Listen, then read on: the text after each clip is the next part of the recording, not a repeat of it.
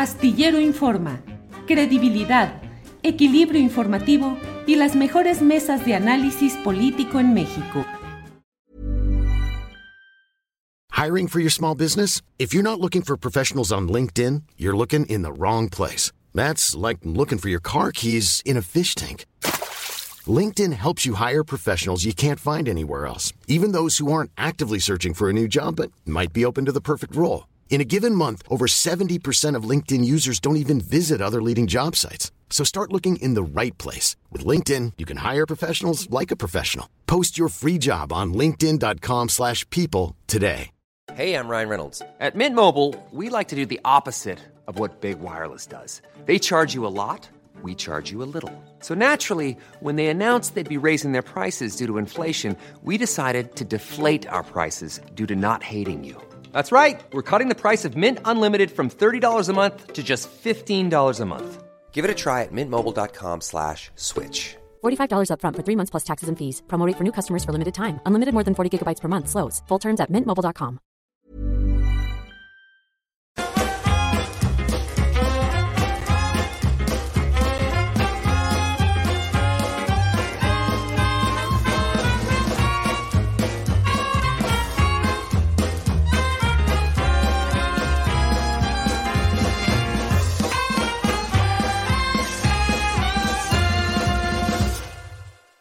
La una de la tarde, la una de la tarde en punto y ya estamos aquí en Astillero Informa.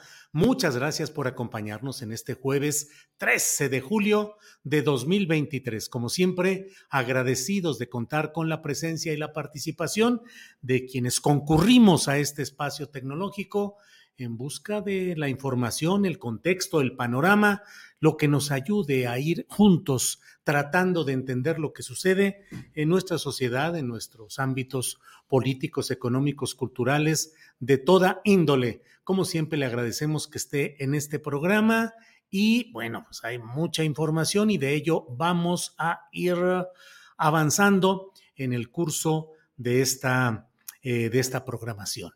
Es la una de la tarde en punto y arrancamos con Adriana Buentello, que ya está por aquí. Adriana, buenas tardes. Adriana. ¿Cómo estás? ¿Cómo estás, Julio? Muy buenas tardes. Saludos a toda la audiencia. Pues aquí un poco con detalles eh, con la cámara, pero bueno, aquí estamos presentes con la información, Julio, y tenemos pues muchas reacciones, sobre todo después de estos hechos lamentables en Tlajomulco, en Jalisco. Hoy el presidente López Obrador pues mencionó que sí fue una emboscada, y una trampa, y también habló de las madres buscadoras de Jalisco. Vamos a escuchar qué fue lo que dijo. Fue una emboscada, una trampa, eh, algo condenable, porque además utilizan un medio eh, que tiene que ver con una actividad humana como es la búsqueda de familiares. Entonces, de acuerdo a la información que se tiene, hablaron eh, a ese teléfono, supuestamente, ¿no? A nombre de las madres buscadoras.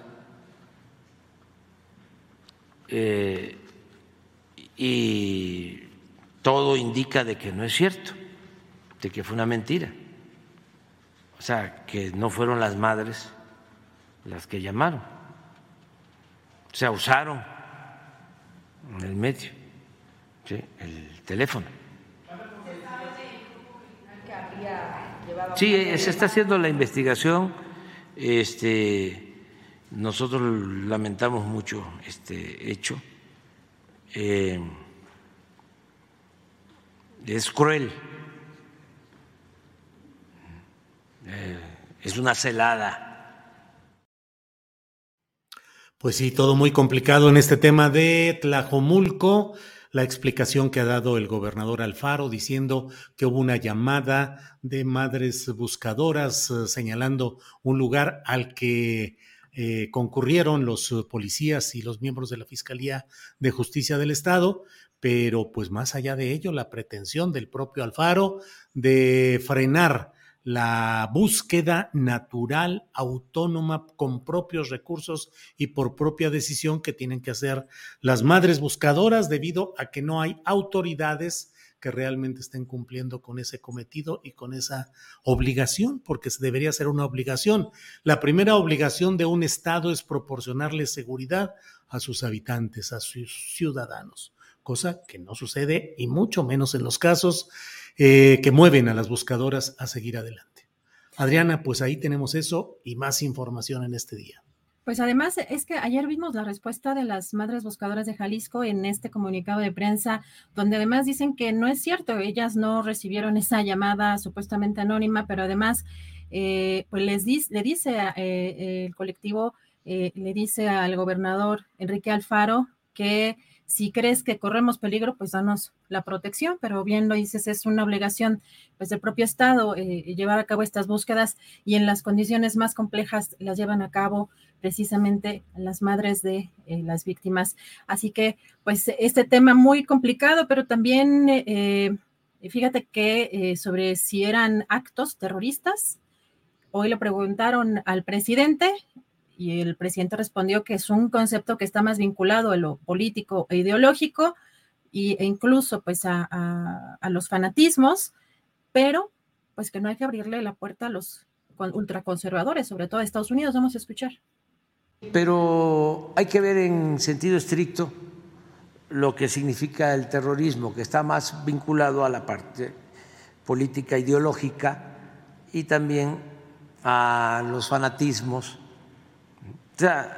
Y este, no dar entrada, no, abrir eh, la puerta para los ultra conservadores vecinos nuestros que quieren este, em, tener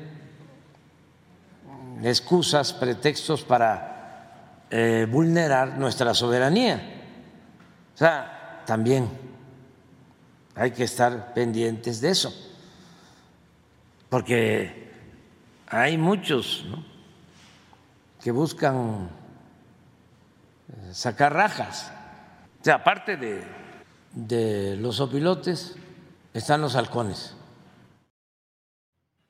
Pues ahí está toda esta información. Recordemos, Adriana, que en Estados Unidos hay un grupo de senadores y de políticos, sobre todo republicanos, que están empujando desde hace tiempo, incluso con la colaboración de algunos uh, personajes opositores al obradorismo en México, impulsando la idea de que sean declarados como terroristas los cárteles del crimen organizado en México, lo cual abriría las puertas a Estados Unidos para, según su interpretación de su papel de gendarmes mundiales, tener, según ellos, la posibilidad de entrar, como lo han hecho en otras partes del mundo, entrar directamente a combatir a los jefes, a las células, a las instalaciones de esos grupos que ellos caracterizan de esa manera.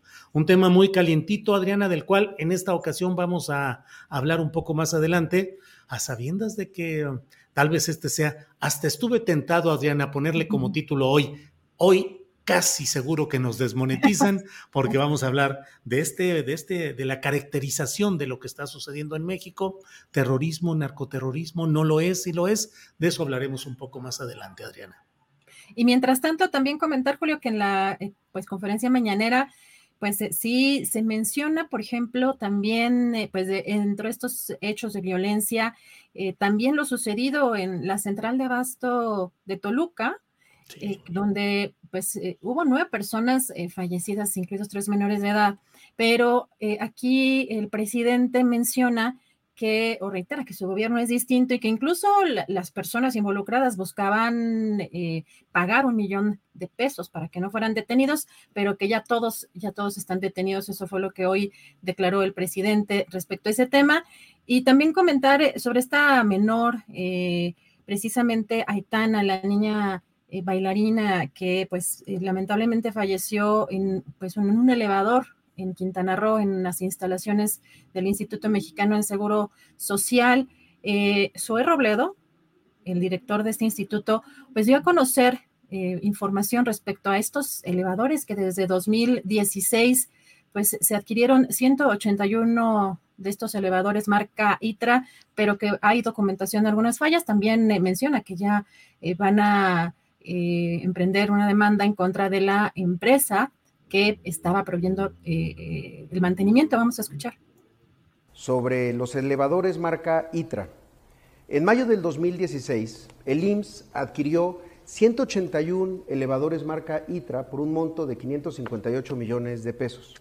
Este monto incluía una garantía de cinco años para el mantenimiento de los equipos. En ese lapso se presentaron, pero también se documentaron diversas fallas en sus componentes y diversas fallas en su funcionamiento.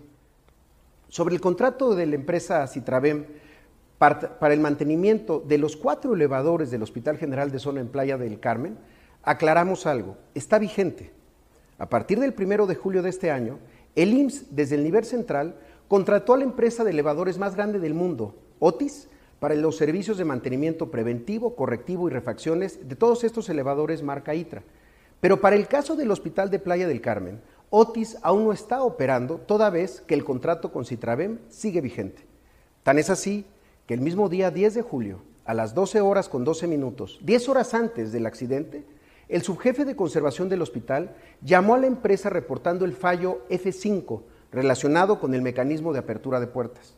La empresa respondió a las 13.04 horas y acudió un técnico de esta empresa al hospital a las 16 horas. Este técnico se retiró a las 17:43 sin dejar ninguna notificación, ninguna señalética restrictiva para el uso del elevador por mal funcionamiento. No ha existido ninguna disminución en el presupuesto de mantenimiento del IMSS en los últimos cuatro años. Solo en 2023, el presupuesto autorizado por el Consejo Técnico del IMSS, solo en el rubro de mantenimiento de elevadores, pasó a 105.6 millones de pesos, un incremento del 12% respecto a, 2019. Por estas causas, el día de ayer, la dirección jurídica del instituto presentó una denuncia en contra de esta empresa Citravem y de quien resulte responsable por estas omisiones y por otros hechos.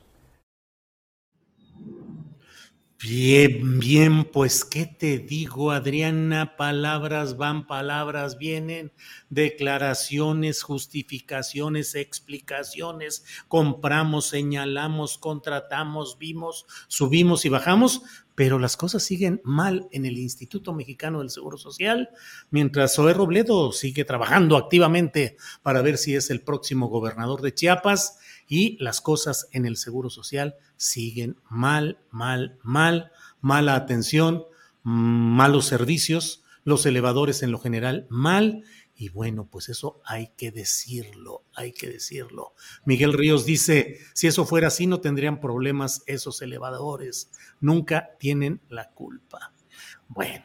Híjole, hay además también, bueno, eh, una parte que sí es importante, aunque a pesar de que sigue en este comunicado de prensa eh, pues buscando culpar a la empresa que quizá penalmente lo pueda llegar a hacer, pero eh, pues administrativamente o públicamente, pues es un tema quizá mucho más complejo. Repite un poco la parte de los comunicados en primera instancia que la culpa la tendría esta empresa que provee eh, el mantenimiento.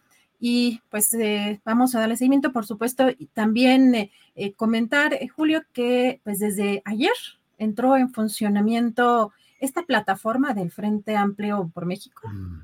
Y pues fue un poco interesante porque pues empezaron a reportar un montón de fallas.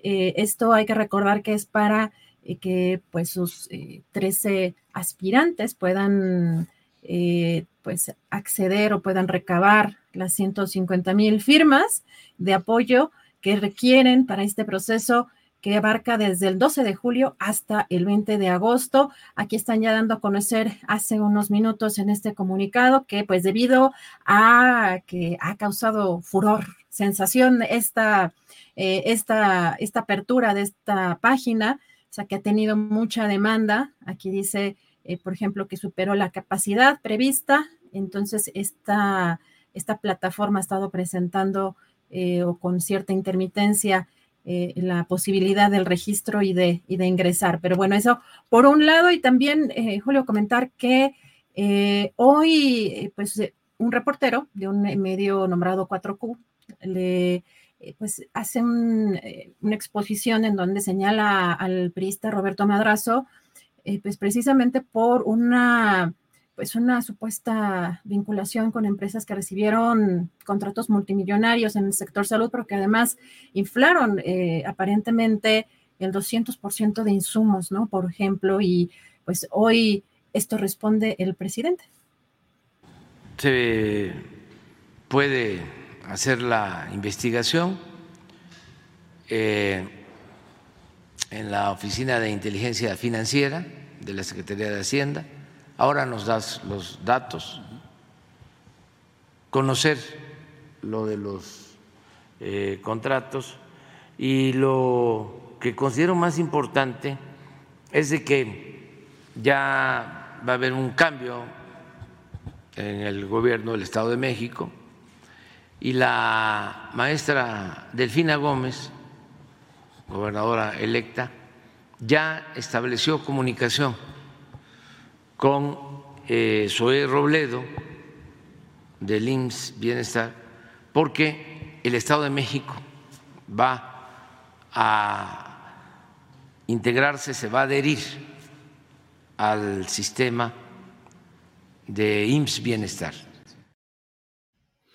Bueno, pues ahí está todo eso. Adriana, en la información del día y no son pocos eh, los señalamientos sobre este tema, pues el eh, Roberto Madrazo también ya respondió, bienvenido a las investigaciones, le dice, señor presidente, no tengo nada que ocultar, y dice, como le he dicho antes y se lo repito, hoy no estoy vinculado a ninguna empresa que reciba contratos del sector salud en el Estado de México y lo invito a que corrobore para que deje de culparme por el desastre criminal que usted mismo ocasionó en el sistema de salud.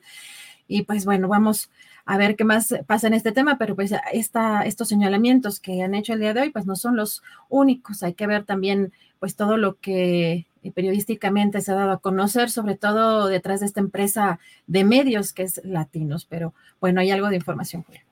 Muy bien, Adriana, pues gracias y vamos de inmediato con nuestra siguiente entrevista. Así es que volvemos y regresamos. Adriana, gracias. Gracias. Bien, es la una de la tarde con 15 minutos, la una de la tarde con 15 minutos. ¿Qué está pasando en tantos lugares donde de pronto secuestran policías y los eh, canjean por peticiones o presiones que hacen? Eh, vimos lo de Chilpancingo, donde hubo pues una irrupción de muchas personas eh, presionando y obligando a negociar. y ahora vemos lo sucedido en Tlajomulco, en la zona metropolitana de Guadalajara, donde ha habido explosiones que han llevado al propio, digo que generaron muertes, heridos, y que el propio gobernador de Jalisco ha dicho que eso es de terror. El presidente de la República ha dicho que no es un acto de terrorismo porque hay elementos o ingredientes que no se dan ahí. Ya sabemos que por tocar estos temas aquí en las redes sociales, YouTube en particular, pues eh, suele castigar, desmonetizar.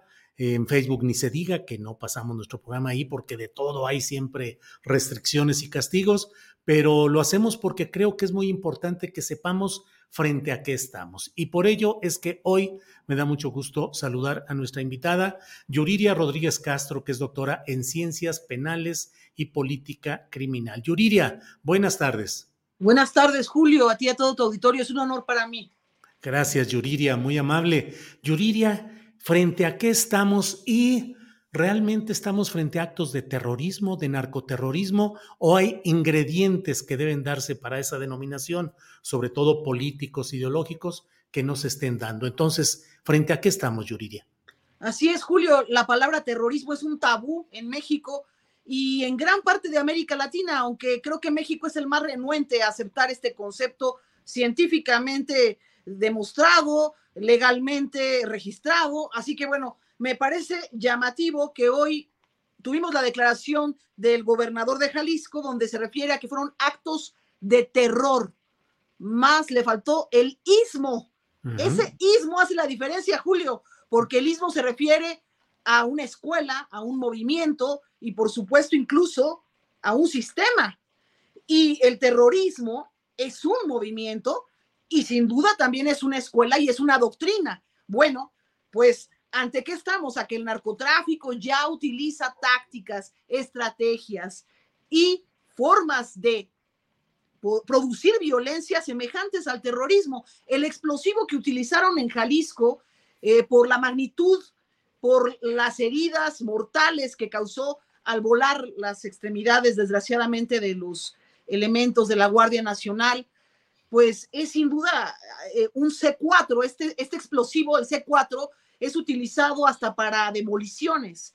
Ha sido utilizado por grupos como Al Qaeda en atentados terroristas como el de el que se cometió en Yemen, eh, justamente contra un buque, el, el, US Cole.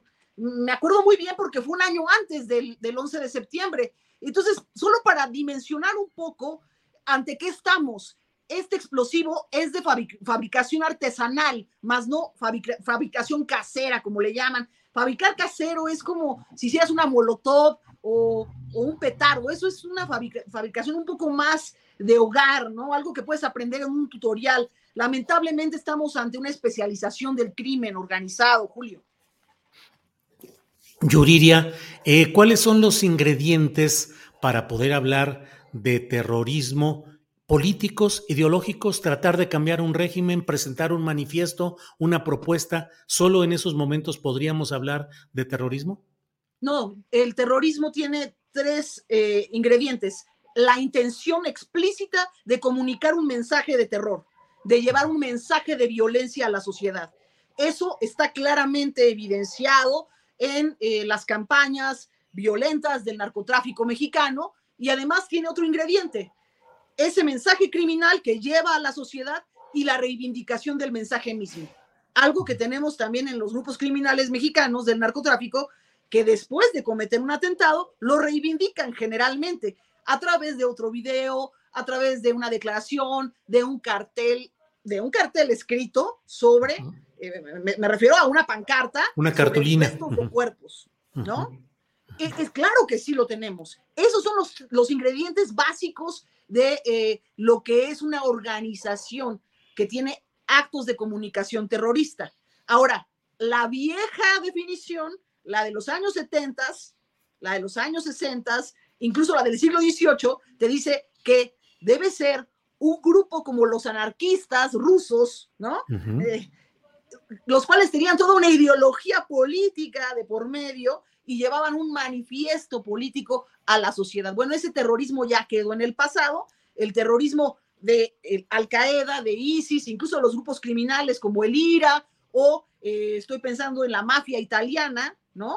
Eh, de los años 90, sobre todo la que asesinó a Falcone, pues es otro tipo de terrorismo, es un terrorismo de grupos criminales, del narcotráfico también, y lo hay en México y tiene estas características. Yuriria, entonces, concretamente, Yuriria Rodríguez Castro, eh, sí hay actos de terrorismo en México. Claro, porque tenemos todos los ingredientes, tenemos la intención de comunicar un mensaje de terror, de difundirlo en espacios públicos. Lo hemos visto que lo hacen en lugares públicos. Este atentado con explosivo fue en un lugar público, ¿sí? No fue en, un lugar eh, directamente en una oficina privada, no fue un envío. Incluso el una bomber que enviaba cartas privadas, era un terrorista. ¿Por qué en este caso decimos que no lo es? Yo creo que ya está todo sobre la mesa, incluso el tema del fentanilo, hay mucha presión de Estados Unidos y me parece que además las características son definitivamente de terror. Esa es la escalada de los grupos criminales del narcotráfico en México. Yuridia, esto abre la puerta a los políticos de Estados Unidos que quieren catalogar a los cárteles mexicanos como terroristas para poder entrar o enviar directamente acciones represivas o de extinción de esos grupos en territorio ajeno, en este caso México. Sí, lamentablemente esto se presta para niñerías y politiquerías internacionales, perdona que lo diga así, porque es no aceptar el papel que nos toca a cada cual eh, estamos en una situación de narcotráfico transnacional donde el terrorismo es un ingrediente extra en la violencia que tenemos que vivir a nivel local. Pero Estados Unidos tendría que reconocer que nosotros pagamos una cuota a cambio de suministrarles droga. Entonces, toda esa parte la vamos a tener que pagar nosotros porque no reconocemos nuestro rol en, en este juego, en este tablero mundial donde el narcotráfico es el centro y la violencia forma parte de este escenario. Entonces, bueno, sí, me parece que será cuestión de tiempo, como lo habría dicho mi querido amigo que en paz descanse Alejandro Hop, cuando presentó mi libro, me, me dijo algo muy importante, lo recuerdo bien, es cuestión de tiempo para que se catalogue a los grupos del narcotráfico como terroristas. Y me parece que cada vez estamos más cerca de esa denominación. Yuriria, ¿has detectado en esta evolución de hechos muy preocupantes que afectan a las instituciones, que afectan a policías, a Guardia Nacional, a militares? ¿Has ido detectando, y en particular pienso en lo sucedido en Chilpancingo, donde hubo movilización, contención incluso para no desbordarse y una, y una acción que a mí me pareció pues con muchos visos políticos, como de organización política, y luego sentarse a negociar y conseguir beneficios para sus bases sociales. Estamos en presencia, sí, perdón. No, no, no, no, no, adelante. Digo, te quiero preguntar, estamos en presencia ya de una extendida base social de los grupos criminales por un lado, y si ves una evolución hacia un pensamiento más politizado de sus líderes. Julio, es que acabas de completar la definición del terrorismo y el narcotráfico como una simbiosis, como algo que ya está, está junto inevitablemente, porque lo que faltaba era el ingrediente ideológico, ¿no? Muchos colegas me dicen, es que no puede haber terrorismo si no hay ideología. Pues ahí está la ideología. La parte política la pone el narcotráfico cada vez que viene una contienda electoral, porque ellos juegan, juegan en el tablero electoral. Y esto me parece clave que ya empieza a haber una movilización en favor de ciertos grupos políticos, también, por supuesto, para eh, cargar los dados hacia alguien que les favorece en sus operaciones. E, es muy evidente y en México cada vez está más clara la participación política del narcotráfico.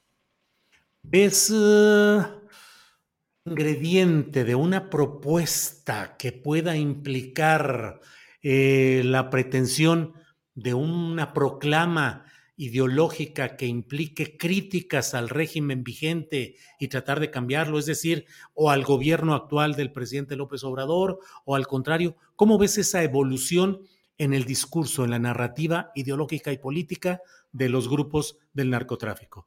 El narcotráfico siempre ha jugado adentro del régimen, desde la era priista, de hecho nace del gobierno, nace del Estado. No es que el Estado haya sido penetrado, infiltrado, eh, eh, agrietado poco a poco por el, por el crimen organizado. No fue así. El crimen organizado nace del poder político mexicano y eso nos hace una idiosincrasia muy particular, porque en ningún otro país del mundo ocurre esto. El combate al crimen es el Estado frente al crimen, la sociedad frente al crimen, y aquí no, aquí tenemos al crimen organizado dentro de propio Estado, dentro de muchos gobiernos locales, federales, estatales, y esto ha ocurrido en toda la historia de nuestro país, Julio. Lo que hoy tenemos es un cáncer muy extendido que va a ser difícil extirpar. Y me parece que ahí es donde está el centro mismo del problema. Yuriria, y en, eh, en, esa evolución política y estando ya en un tramo de una contienda electoral que desde ahora está muy intensa y muy candente, pues cuáles son los riesgos que tenemos de que estos grupos de crimen organizado vayan tomando posiciones cada vez más claras de apoyo a ciertas candidaturas o ciertos posicionamientos y que busquen eh, imponer sus dados cargados que los impondrían a fuego y a, todo esto, Yuriria.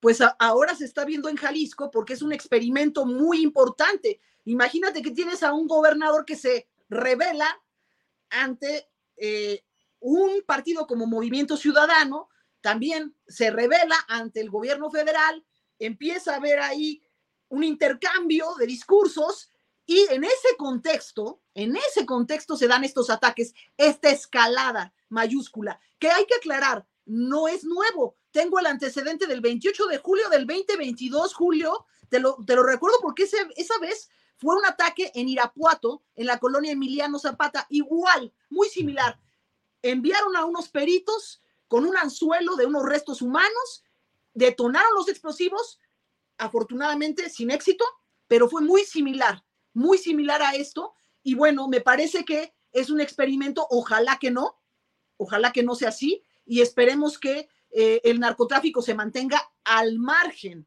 al margen de las contiendas electorales, y que ningún político, ya sea local, estatal o federal, los utilice para sus fines políticos también.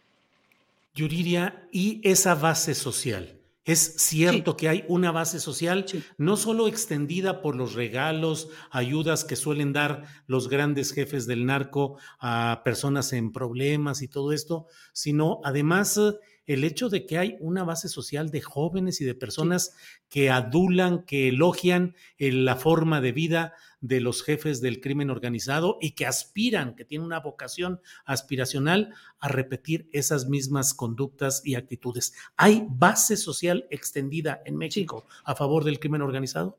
Pero por supuesto que la hay, Julio, y eso es también muy preocupante, porque esa base social la podemos ver sobre todo, no solo a través de las compravendas que tú mencionas, a través de la amenaza explícita del cobro de piso. El cobro de piso es otra forma de terrorismo mucho más soft, más light, por así decirlo, donde el crimen organizado toca tu puerta y te dice, ¿sabes qué? Si no pagas, mañana te quemo tu negocio. Y si dejas de pagar, la siguiente voy contra tu hija. Y si dejas de pagar, la próxima te mato. Bueno, ante eso, ¿qué hace el ciudadano? Paga, colabora, forma parte del crimen, se alista, se integra, ¿sí? Coopera. Y esa es una forma también de generar base social a través de la amenaza. Y no solo así, Julio, la ola que tenemos de videos explícitos, lamentables, que por eso YouTube está tomando estas medidas, ¿no? Donde se ven imágenes sádicas de sicarios comiéndose corazones, desmembrando cuerpos, lo cual es la muestra de los atavismos culturales del mexicano con esta regresión del sacrificio humano en un mensaje terrorista dentro de un video de un sicario. Gravísimo. Y además lo ensalzamos, le, le ponen like, le, le da seguir y, y, y ¿cuántas biografías hay acerca del narcotráfico? Bueno, es una pequeña muestra de cómo se genera base social a través de campañas muy sólidas, en, tanto en tierra como en, los medios, en los medios, sobre todo en las redes sociales. Yuridia, doctora Yuridia Rodríguez Castro, te agradezco esta posibilidad de platicar y a reserva de lo que desees agregar, estamos eh, agradecidos por tu información y tus comentarios. No, Julio, al contrario, la agradecida soy yo y sabes que te tengo una enorme admiración y un agradecimiento por este espacio, de verdad. Ojalá que podamos hacer frente a nuestra propia pandemia, que es el crimen organizado, y que logremos en el gobierno que sea una estrategia totalmente eficaz. Hasta pronto. Muchas gracias. Hasta luego. Gracias, gracias. Buenas tardes eh, a la doctora Yuriria Rodríguez Castro. Ella es doctora en ciencias penales y política criminal. Bueno, hoy, bueno, hoy me enteré yo, pero ya hay eh, textos que me puse a leer textos relacionados, casi diría, casi así como de las señoras de las lomas atacan electoralmente. Eh, dos eh, artículos firmados por Adina Chelminsky, empresaria y ciudadana, en los que uno en el Universal y otro en este portal Opinión 51, donde se habla de qué deben hacer las personas, las mujeres de clase alta socioeconómicamente o de la clase media hacia arriba, media alta y alta, ¿qué es lo que tienen que hacer? Me llamó la atención y por eso es que está con nosotros y le agradezco que nos haya dado esta entrevista. Adina Chelminsky es empresaria y ciudadana.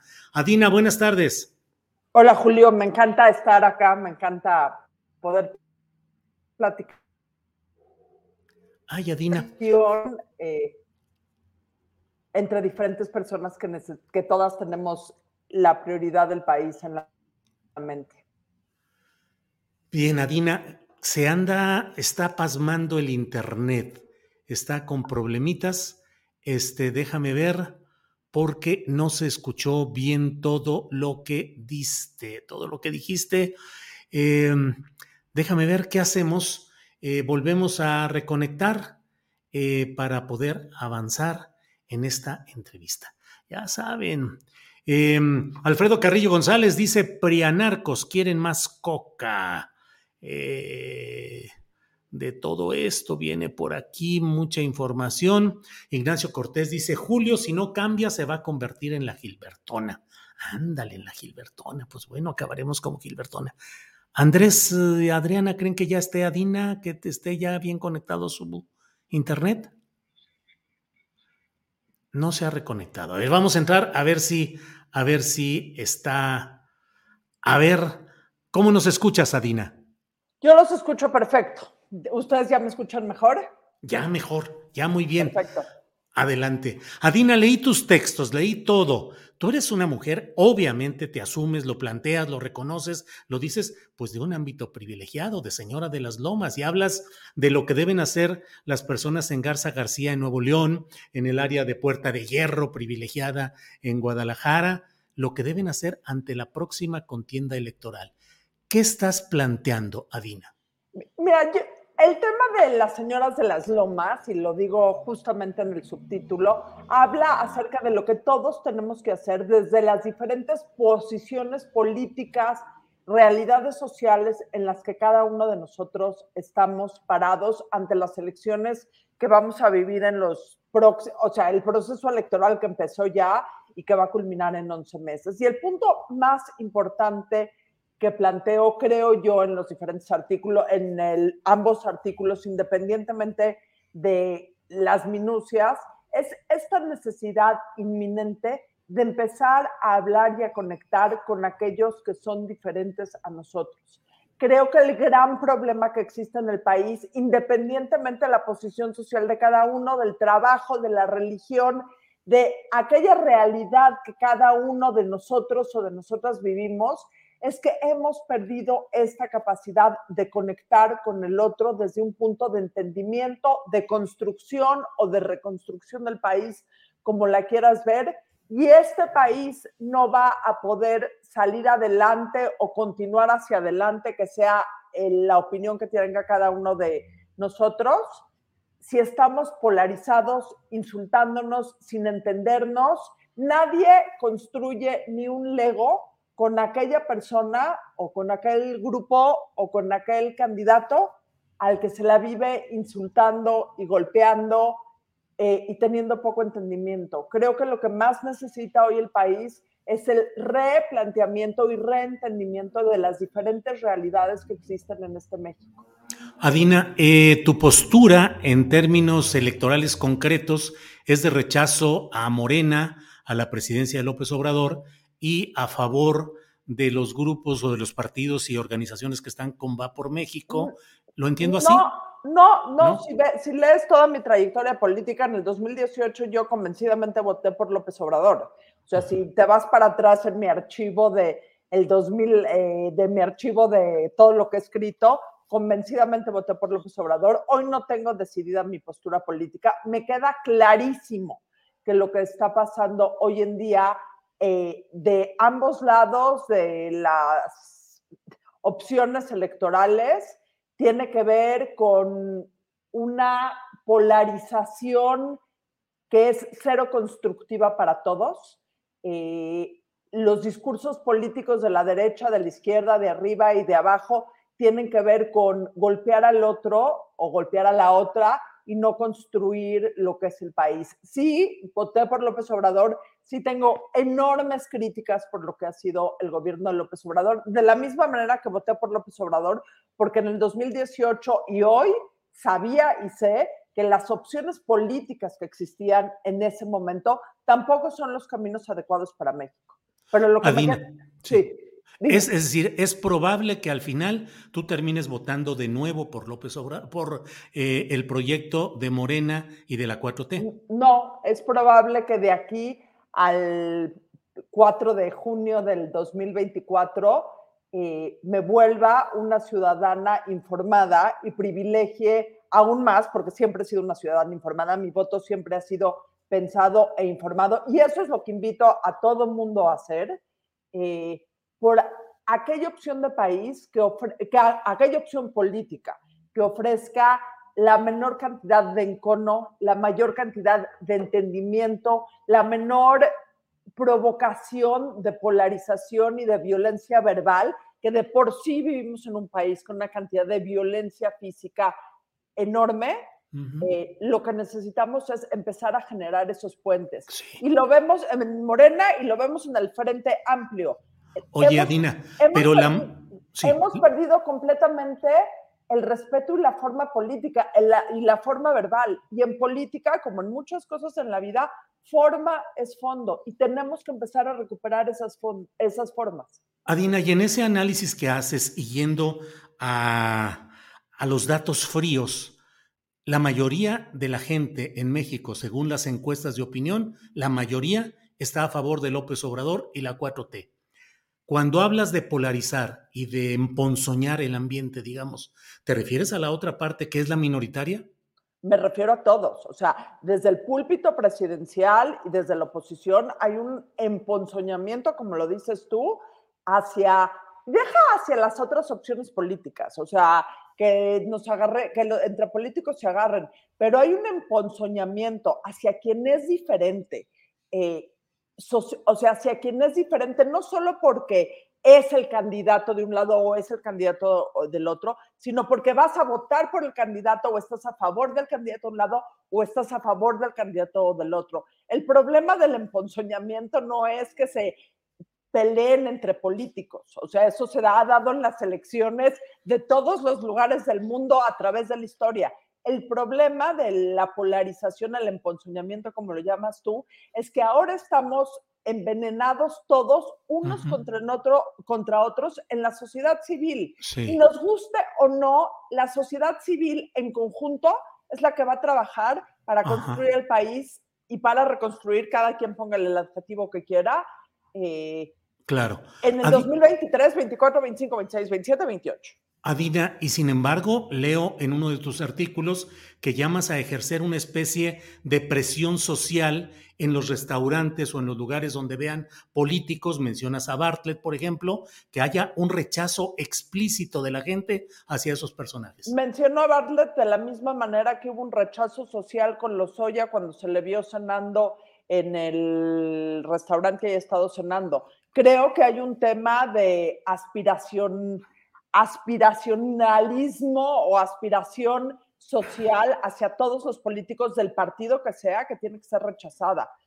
O sea, ¿qué propones? ¿Que en los restaurantes le chiflen o vayan y le digan a su mesa algo? Algo, muy importante. En el artículo menciono directamente que no es cuestión de rechiflas y que no es cuestión de perder, también hay las formas lo que menciono perfectamente bien en los artículos es que todo el tema de las revistas de sociales, a los que todos los mexicanos de todas las clases somos tan adictos, los tienen que dejar de poner en sus portadas. Reforma. Eh, el Club de Reforma, la Quien, el Caras, eh, el Vanidades y el TV Notas. O sea, necesitamos dejar de vanagloriar políticos de cualquier parte del pasillo o sea, del pasillo político que quieras, del color que quieras, que desgracian el país en la mañana y en las tardes se visten de gala y salen en un evento social. Oye, Adina, conforme a lo que estás planteando, si yo fuera adverso a la presencia y a las posturas de Xochil Gálvez y de José Ángel Gurría y los veo en un restaurante, ¿qué les debo hacer para estar en sintonía con esa presión social que tú nos dices? O sea, yo creo que no los deberías de saludar de la misma manera que yo no saludaría a ningún político, o sea, a ningún político con el que no estoy de acuerdo. Y mira que no estoy de acuerdo eh, con políticos de la 4T, y no estoy de acuerdo con políticos del PRI, y no estoy de acuerdo con políticos del PAN. No estoy aquí poniéndole un color a ningún político en especial, pero sí. Tampoco con Xochitl Galvez, no estás con ella. Bueno, Xochitl Galvez apenas es un una, no es que no es una promesa, pero es un inicio de un proyecto. Pero si te simpatiza. Sí, sí me simpatiza. Tal vez por ella votarías. O sea, votaría por quien presente el mejor proyecto político en el momento que presenten un proyecto político. Adina, otra parte de tu texto que me llamó la atención, llamas a los patrones, pues, a que traten bien a sus empleados domésticos, a las empleadas domésticas. Dices que no se puede estar proclamando justicia cuando tratan mal a sus empleadas domésticas. Me queda claro. Ahora, el tema del empleo doméstico no es solo un tema de la clase media alta y de la clase alta. El tema del empleo doméstico y del empleo doméstico no tomado en cuenta como un tema de trabajo, como todos los demás trabajos protegidos eh, en México tiene que ver desde la clase media, eh, media baja y todo aquel que emplea a un trabajador doméstico en su casa. Y todos los que son patrones, de, independientemente de dónde estés parado en la, en la pirámide socioeconómica, necesitamos empezar a reconocer el trabajo doméstico como un trabajo con los mismos derechos laborales que tiene el resto de los trabajos que hay en México. Y sí, sí creo que es un tema fundamental porque es un trabajo que eh, a largo y ancho y está perfectamente bien documentado en cualquier parte de la pirámide socioeconómica, no está bien, eh, no, está, no está protegido de la manera que está protegido el resto de los trabajos. Digo, que deberían de estar protegidos el resto de los trabajos. Bien, Adina Chelminsky, empresaria y ciudadana, a reserva de lo que desees agregar, te agradezco esta oportunidad de platicar en Astillero Informa. te agradezco yo a ti, Julio. Yo creo que lo que más tenemos que hacer, siendo tu público diferente a mi público, es justamente encontrar estos espacios, encontrar que tú puedes sonreír y yo puedo sonreír y podemos tener una conversación perfectamente bien humana y bien intencionada eh, y eso es lo que se necesita para construir el país, porque si tú y yo nos hubiéramos agarrado aquí a tortillazos y a, a echarnos jitomatazos, no hubiéramos llegado a nada. Pero entender que tú y yo y toda la gente en este país tenemos tanto más en común como mexicanos, aun cuando tengamos realidades diferentes, y es a partir de esa mexicanidad común que tenemos que construir este país y este futuro independientemente de la afiliación política que cada quien tenga. Adina, muchas gracias y seguiremos en contacto. Hasta luego. Gracias. Gracias. Bien, hasta luego. Bueno, usted sabe que aquí en Astillero Informa hacemos un esfuerzo para poder tener los puntos de vista también de quienes eh, pueden no coincidir con la corriente mayoritaria de audiencia que tenemos en este programa, pero hay que escuchar y hay que eh, ayuda a ir entendiendo la lógica, el pensamiento y la forma de plantear eh, sus estrategias y tácticas de los diferentes actores y factores de la vida política y social de nuestro país. Eh, bueno, en otro tema, es la una de la tarde con 45 minutos, déjeme decirle que en otro tema, mmm, Chiapas, Chiapas está tanto ayer en la conferencia mañanera de prensa con palabras e intervenciones de Ernesto Ledesma, de quien ya hablamos uh, puntualmente desde ayer aquí en este programa, eh, pero persiste pues la preocupación y los señalamientos acerca de la difícil, la delicada situación que se está viviendo en aquella entidad en Chiapas. Leí comentarios, eh, información de un periodista al cual respeto mucho, que es Juan Alberto Cedillo. Él es periodista, colaborador de la revista Proceso, autor de cinco libros, seguramente usted habrá leído y recuerda varios de ellos. Nazis en México, Guerras ocultas del narco, biografía sobre Hilda Kruger y el espía ruso Leonidas Eltington, Eltingon y la Cosa Nostra en México. Así es que agradezco que esté con nosotros Juan Alberto Cedillo. Juan Alberto, buenas tardes. Buenas tardes, muchas gracias por invitarme a platicar con tu auditorio. Un saludo a todos. Gracias, Juan Alberto. Juan Alberto, pues, ¿qué es lo que está pasando en el sur del país, específicamente en Chiapas? Eh, los problemas acumulados que conocemos históricamente, pero ahora pareciera que están agudizándose por más factores de crimen organizado, de tráfico de personas, de muchos detalles que están sucediendo ahí en Chiapas. ¿Qué está pasando por allá, Juan Alberto? Pues mira, es una situación muy, muy delicada. Yo creo que el presidente comete un gran error al tratar de minimizar la situación de violencia en Chiapas que se está deteriorando más rápido de lo que se imaginan. El problema que tiene que López Obrador es que la violencia, la inseguridad, los asesinatos, homicidios dolosos, pueden ser el Waterloo de su gobierno para la historia, porque va a terminar con una cifra muy alta de, asesinatos violentos. Y minimizar la situación de Chiapas es, pues básicamente, eh, un error porque ya es una zona muy conflictiva. Históricamente se han presentado situaciones bastante extremas. Y ahora tenemos como añadido a, a la situación histórica de Chiapas que todos los cárteles del narcotráfico están operando en ese estado. todos están disputando principalmente ahorita el tráfico de personas. Hay una migración de 2.000 uh, contrabandos de, de, personas diariamente, que es lo que calcula el gobierno de los Estados Unidos. Y ese negocio se ha vuelto muy lucrativo, además de, de que la zona fronteriza con Guatemala es una zona donde se cruzan armas y drogas por las regiones del Petén y hay una situación de disputa que recientemente provocó una, una crisis de desplazamiento forzado. Hay un ocultamiento de la realidad de Chiapas por parte del gobierno estatal. Te compartí dos documentos que tienen que ver con peticiones de acceso a la información, donde el gobierno de Chiapas niega conocer la situación de los cárteles, niega conocer qué cárteles operan en, Chiapas, niega los delitos y todo lo que se está sucediendo. Y es una manera de ocultarle. Quizás el presidente de esa manera nos ha informado que ha habido ya masacres que han ocultado. Hay una con testimonios de, de enfrentamientos entre grupos que hablan hasta de 60 muertos que no se han reportado. Y todo eso crea una situación donde eh, próximamente, si continúan los ataques a los zapatistas por grupos paramilitares, si la inundación de armas por parte de los cárteles que ha provocado que comunidades indígenas ahora tengan armas de grueso calibre. Recordemos que eh, el subsecretario de Gobernación, Alejandro Encinas, reconoce un cártel indígena, que eso habla de la profundidad de la descomposición social en Chiapas.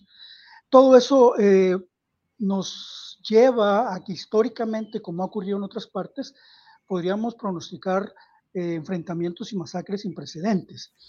Y el problema que tiene López Obrador es que Chiapas es un estado que atrae mucho la atención por lo que significó el levantamiento zapatista del 84, eh, perdón, del 94. Atención nacional e internacional, Juan Alberto. Exactamente, sobre todo en Europa. Entonces eso le puede provocar que si llega a haber una situación extrema, se le venga el mundo encima. Y entonces yo creo que minimizarla, eh, decir que no está pasando nada, no reconocer que tendrían que tener la atención absoluta en Chiapas, es un grave error que le podría costar muy caro a López Obrador. Juan Alberto, si me permites, y le pido a Andrés Ramírez que nos vaya poniendo de nuevo este texto, que es una solicitud de información que tú hiciste a las áreas de transparencia de Chiapas. Andrés, si nos pones por favor el, el texto para irlo leyendo desde el principio, en donde eh, se le solicita a la Fiscalía General del Estado Juan Alberto Cedillo Guerrero, a través de la Plataforma Nacional de Transparencia Chiapas, pregunta, dice, deseo conocer cuántos grupos del crimen organizado o cárteles han detectado que operan en Chiapas y cuáles son sus nombres. Conocer las zonas que han detectado que controla cada grupo y cuáles son los puntos rojos de mayor conflicto en la frontera con Guatemala. También, por favor, que me compartan una lista con los cinco principales delitos que cometen los grupos del crimen organizado en el Estado. A ello responde esa mm, unidad de transparencia de la Fiscalía General del Estado de Chiapas. Responde lo siguiente, dice que no tiene...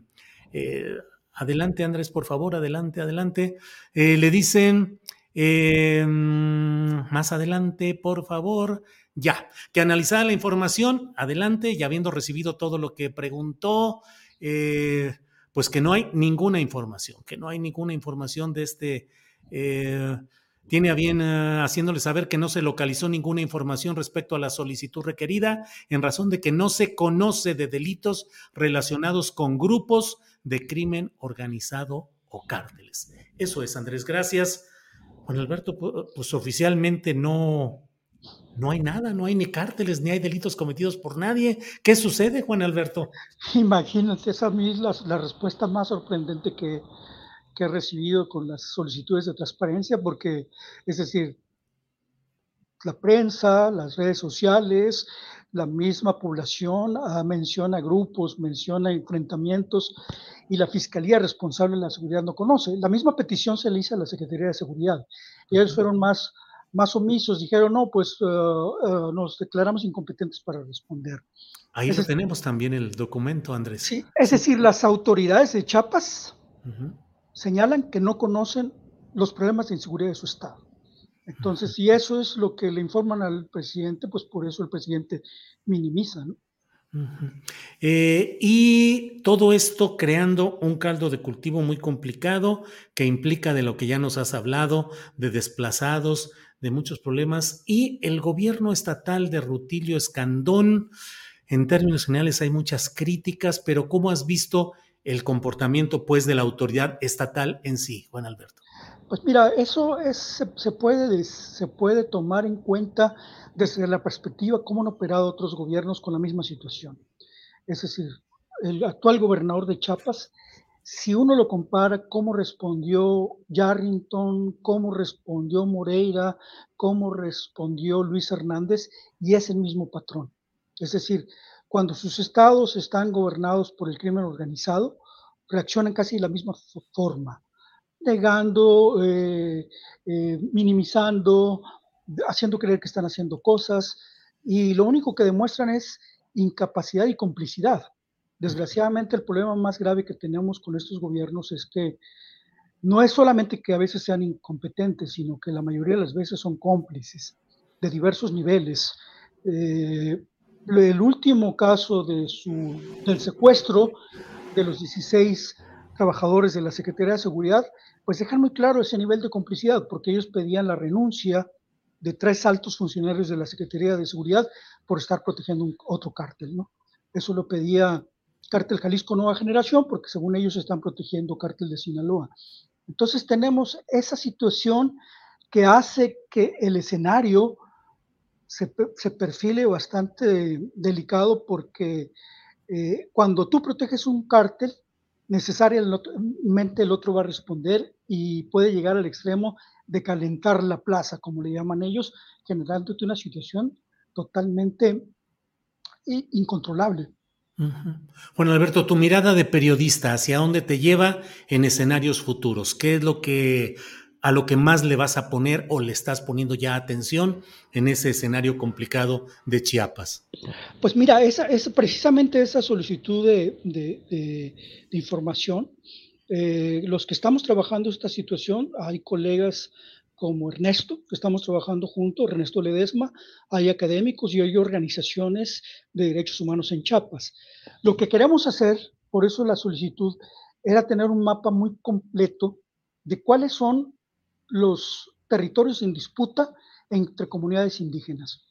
¿Cuáles son las zonas que están controladas por los grupos, los grupos del crimen organizado donde están operando? Porque tenemos reportes de enfrentamientos que no se han dado a conocer.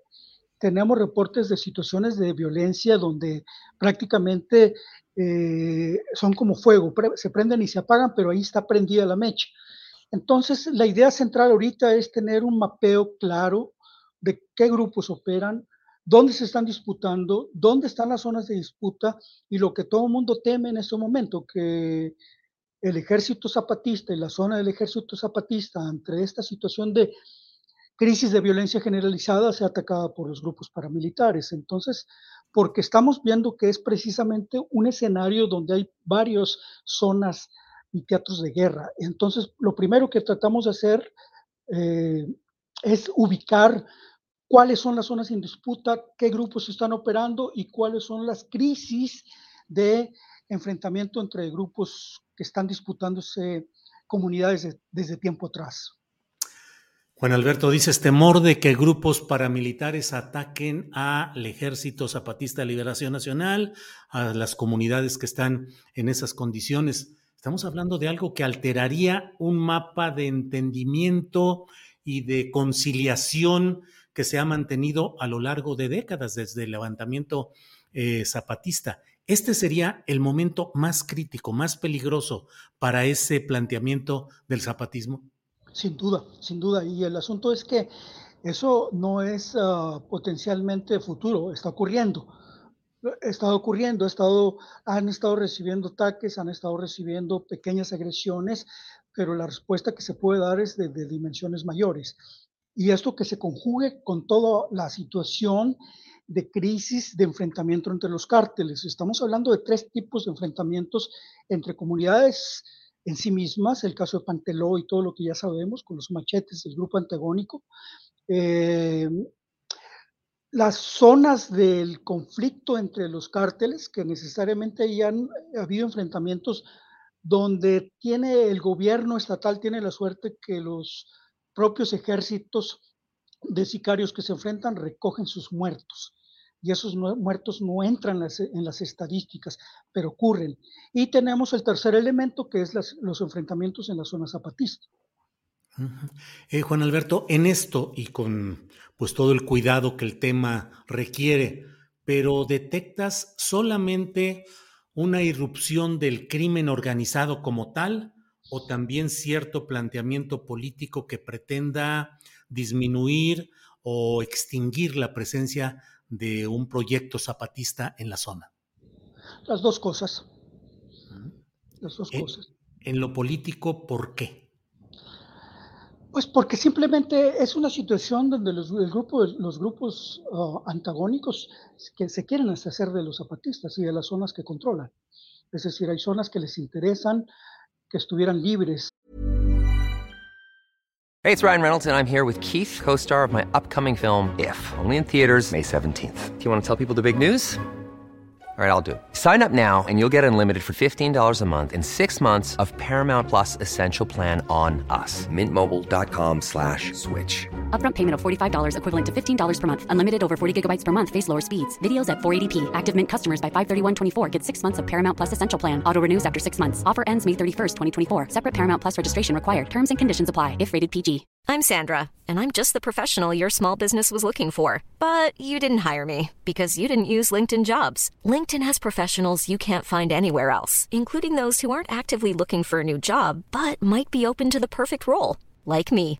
In a given month, over 70% of LinkedIn users don't visit other leading job sites. So if you're not looking on LinkedIn, you'll miss out on great candidates like Sandra. Start hiring professionals like a professional. Post your free job on linkedin.com/people today.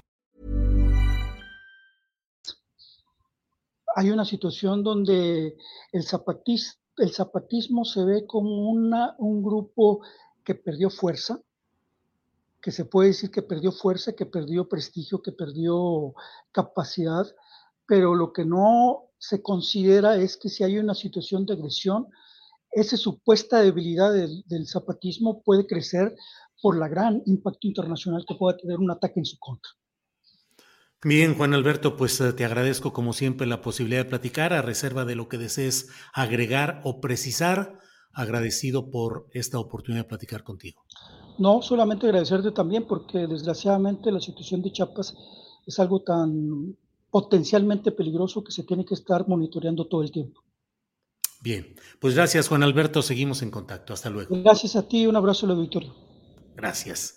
Son las dos de la tarde, las dos de la tarde. Hoy ha sido un día eh, con información fuerte, delicada, pero creo que más allá de los entretelones de los partidos, de las elecciones, de la política, pues está el hecho de que podamos uh, abordar, analizar eh, también los muchos problemas sociales eh, que están sucediendo y los problemas del crimen organizado, que es algo que a mí me parece que tenemos que revisar que denunciar y que señalar, no solo con la visión o la interpretación ideológica o partidista que una parte, eh, digamos, uh, trata de explicar en otro contexto y otra trata de adjudicarlo de otra manera, sino como una realidad que ahí está y que cotidianamente lo estamos viviendo y lo estamos conociendo quienes estamos aquí. Eh, Ofelia del Sinore dice, si el EZLN perdió fuerza, ¿por qué el ejército sigue sobre ellos en un gobierno de transformación? Eh, mi bebé 3B dice, estoy de acuerdo en la falta de inteligencia del gobierno federal y estatal, pero ¿qué hay de las poblaciones que cuidan y solapan a los cárteles, según la base social de esos delincuentes?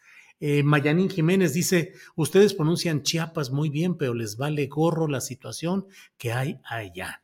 Pues eh, bueno, ¿qué le digo? ¿Qué les digo? Eh, ay, en la madre, ya viene el que acusa sin pruebas y no tiene el valor de denunciar. Eso dice Pedro Huerta Anaya. Bueno, Alfredo Carrillo González, hijos de la luna llena de polvo blanco.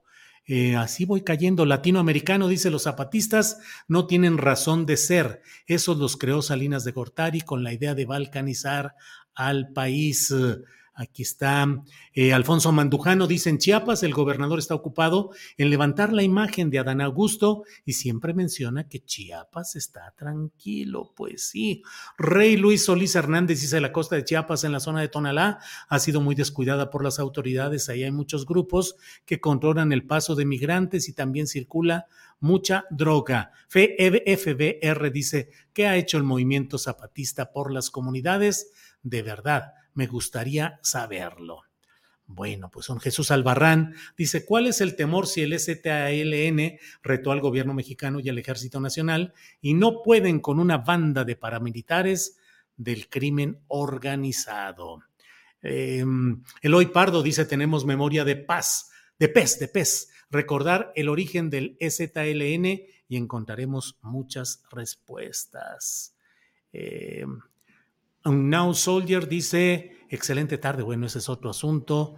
Eh, María Esgu dice, vamos, que al presidente lo único que le interesa es terminar su tren Maya y que de ahí nadie lo molesta. Déjeme ver cómo vamos rumbo a nuestra em, eh, mesa de eh, periodismo. hoy, dos de la tarde, con tres minutos. Eh, vienen muchos comentarios desde Estados Unidos, Walter Peralta, Armando Sánchez desde Odessa, Texas. Y bueno, bueno, pues vamos a, vamos a, entrar a nuestra mesa de hoy. Eh, son las dos de la tarde con tres minutos y déjeme iniciar tal como vamos. Víctor Ronquillo está con problemas conectándose desde su computadora y está em, eh, Guadalupe Correa Cabrera, se disculpó oportunamente está volando en estos momentos rumbo a Sudamérica para un congreso en el cual va a participar y no podrá estar ni hoy ni el próximo jueves. Así es que eh, vamos a avanzar por lo pronto con nuestro compañero Ricardo Ravelo, que ya está aquí en este jueves en nuestra mesa de seguridad. Ricardo, ¿cómo estás? Buenas tardes. Hola Julio, ¿qué tal? Como siempre, un placer estar contigo los jueves. Ah, igual, Ricardo. saludos al, equipo y al auditorio que nos sigue. Así es, Ricardo, gracias.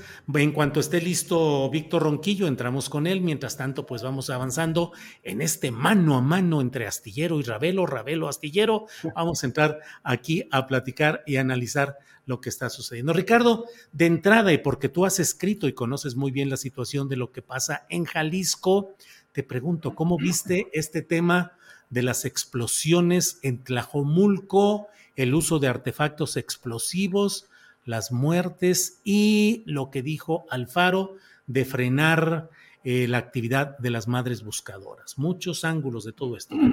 Bueno, mira, eh, de entrada, este episodio de, Tlajomulco eh, en Jalisco me remitió a la, a la Colombia de los tiempos asiagos de Pablo Escobar, los hermanos Rodríguez Orejuela, que luchaban por el control territorial y ahí fue donde se donde despegó y se dio a conocer pues toda esta actividad que más tarde fue señalada, calificada como narcoterrorismo. En México ya tenemos muchos brotes de este tipo de eventos este, bélicos. Lo que pasó en Jalisco no es la excepción. Eh, además, eh, en la tierra natal del gobernador eh, Alfaro, pues es un, es un fosario, es uno de los lugares donde más fosas clandestinas hay y donde pues hay una, una tarea acuciosa de las madres buscadoras, eh, de las rastreadoras que están eh, tratando de encontrar este, restos de sus eh, familiares desaparecidos ante la incapacidad o la cerrazón del gobierno de Alfaro que no ha dado respuesta a estas demandas. De tal manera que, bueno, este ataque aparentemente perpetrado por el cártel de Jalisco Nueva Generación, una organización criminal que precisamente en Jalisco tiene su, su asiento, pues nos da cuenta de, primero que nada, del poder bélico, segundo, de la impunidad con la que puede operar, la libertad eh, y sobre todo, bueno, pues cada vez que pasan este tipo de situaciones en Jalisco, pues vemos a un gobierno totalmente rebasado, cuando no eh, ligado a actividades, porque hay que decir que si el cártel de Jalisco se ha expandido tanto en ese estado, es porque ha contado también con, con, con la complicidad oficial. De esto ya hemos dado cuenta aquí, de cómo está entreverada la política en Jalisco con el crimen organizado. Y Alfaro no es ajeno a estas actividades.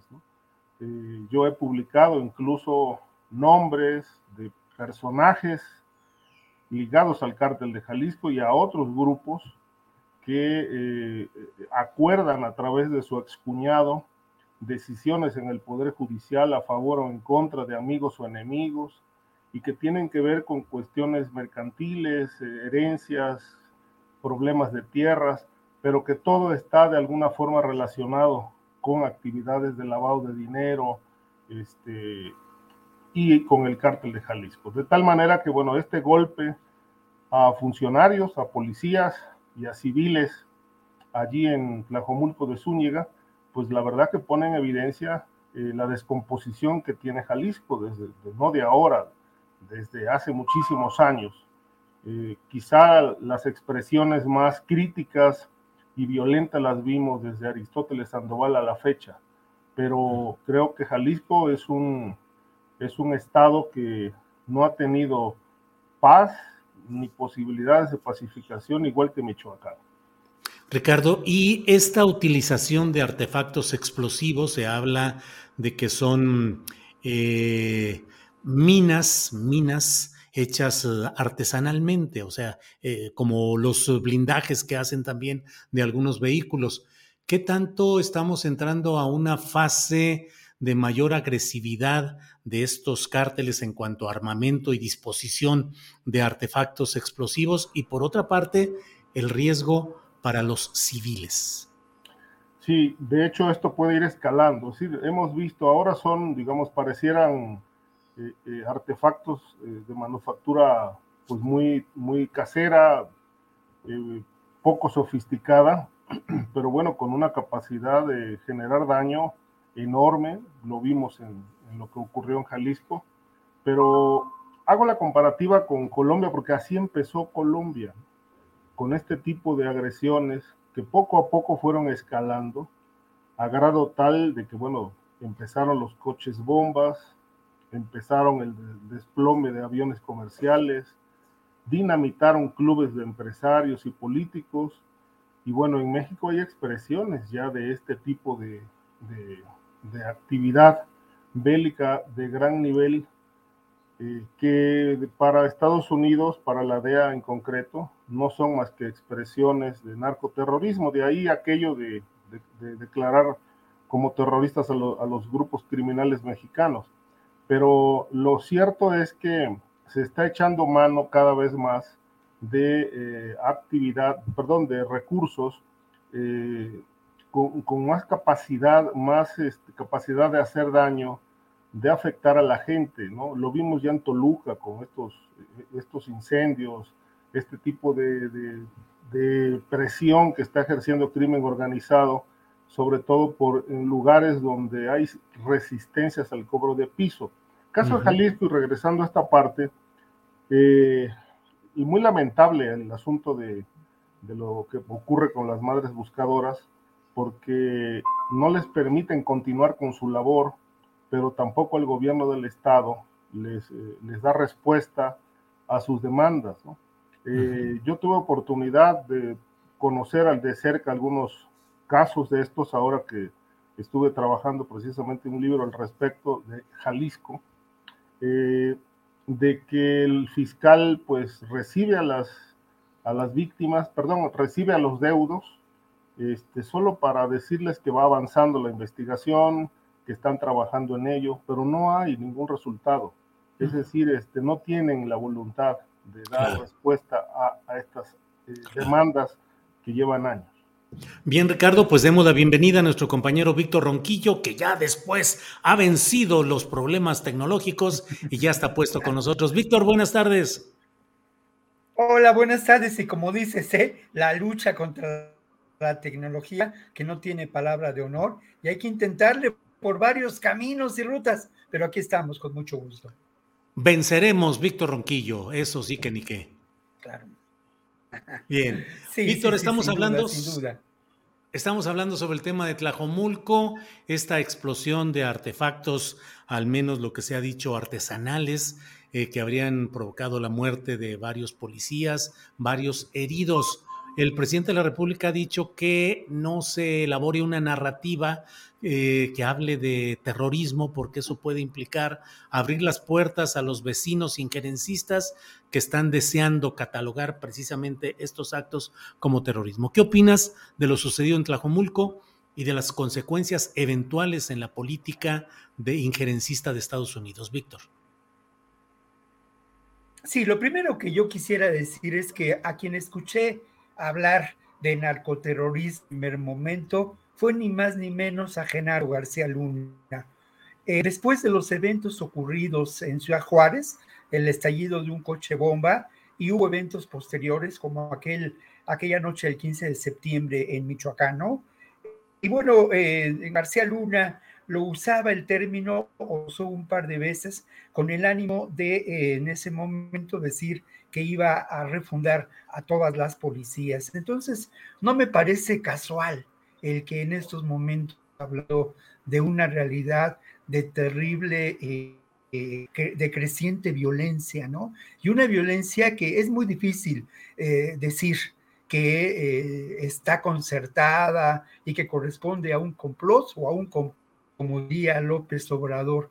Pero no hay duda de que si uno revisa lo que está ocurriendo y lo empata con el escenario político, encuentra un fenómeno que llama la atención, ¿no? Un par de fenómenos que Por otro lado, esta creciente violencia que además se da en estados en donde pues conocemos desde hace décadas la presencia de grupos de crimen organizado en alianza con grupos políticos, beneficiarios, empresarios, en fin, este panorama que he descrito ya muchas veces, ¿no? Guerrero, Jalisco, Tamaulipas, Chiapas, Estado de México, la misma Tepic, donde pues lamentablemente ha perdido la vida uno más de nuestros compañeros, ¿no?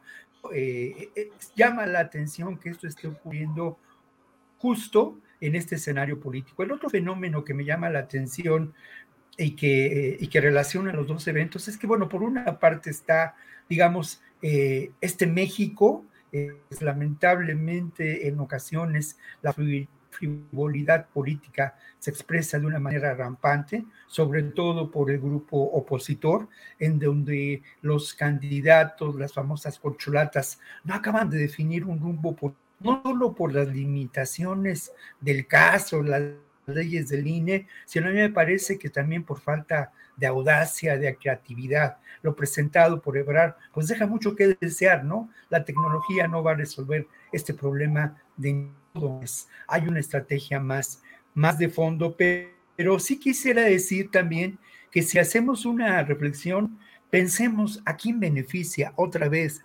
Follow the money, mi querido Watson, ¿no? Y follow the money, vista esta realidad, el elemento de la seguridad, aquí en la mesa hemos tenido pues fuertes polémicas en relación a ello, ¿no? Aquí se ha dicho muchas veces que si López Obrador no eh, consuma un proyecto de construcción, de, su gobierno entero fracasará y el, y el gobierno de la cuarta transformación quedará exhibido. Ese es precisamente el argumento con el que se busca desestabilizar, con el que se busca crear irritación social y los periódicos y habría que revisar eh, las televisoras, las radiodifusoras y ver cómo se está construyendo no un discurso que hable de narcoterrorismo, pero sí este discurso que saben y que es lamentable y es una realidad, punto de mayor vulnerabilidad entro en cuanto a la construcción posible de un, de un país,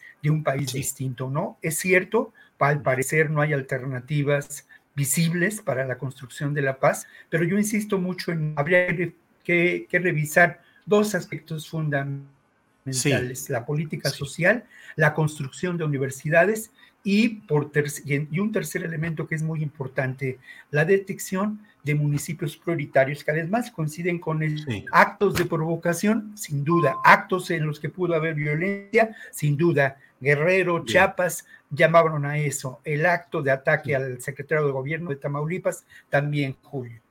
Bien, Víctor. Ricardo Ravelo, los invito, Ricardo y Víctor, a que opinen eh, intercambiando las opiniones o los puntos de vista que haya, porque es un tema muy peculiar.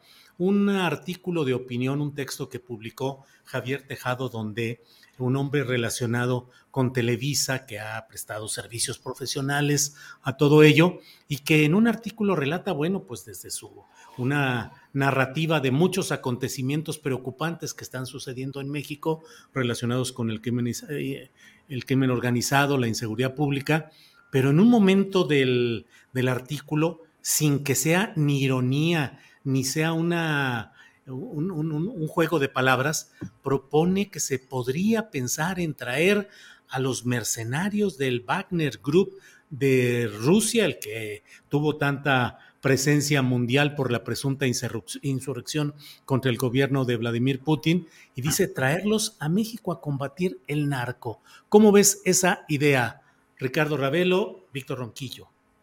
Mira, eh, no estoy de acuerdo en, ello. Eh, yo creo que en México eh, tenemos las instituciones, tenemos un ejército ya involucrado directamente en, en la tarea de seguridad. ¿Qué falta? Que se decidan hacer las cosas.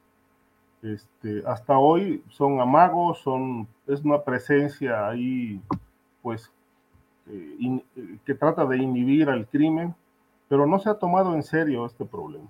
Es decir, este, podría usar otros, otros calificativos cuando habla el presidente de abrazos o no balazos, pero vamos a, ver este asunto.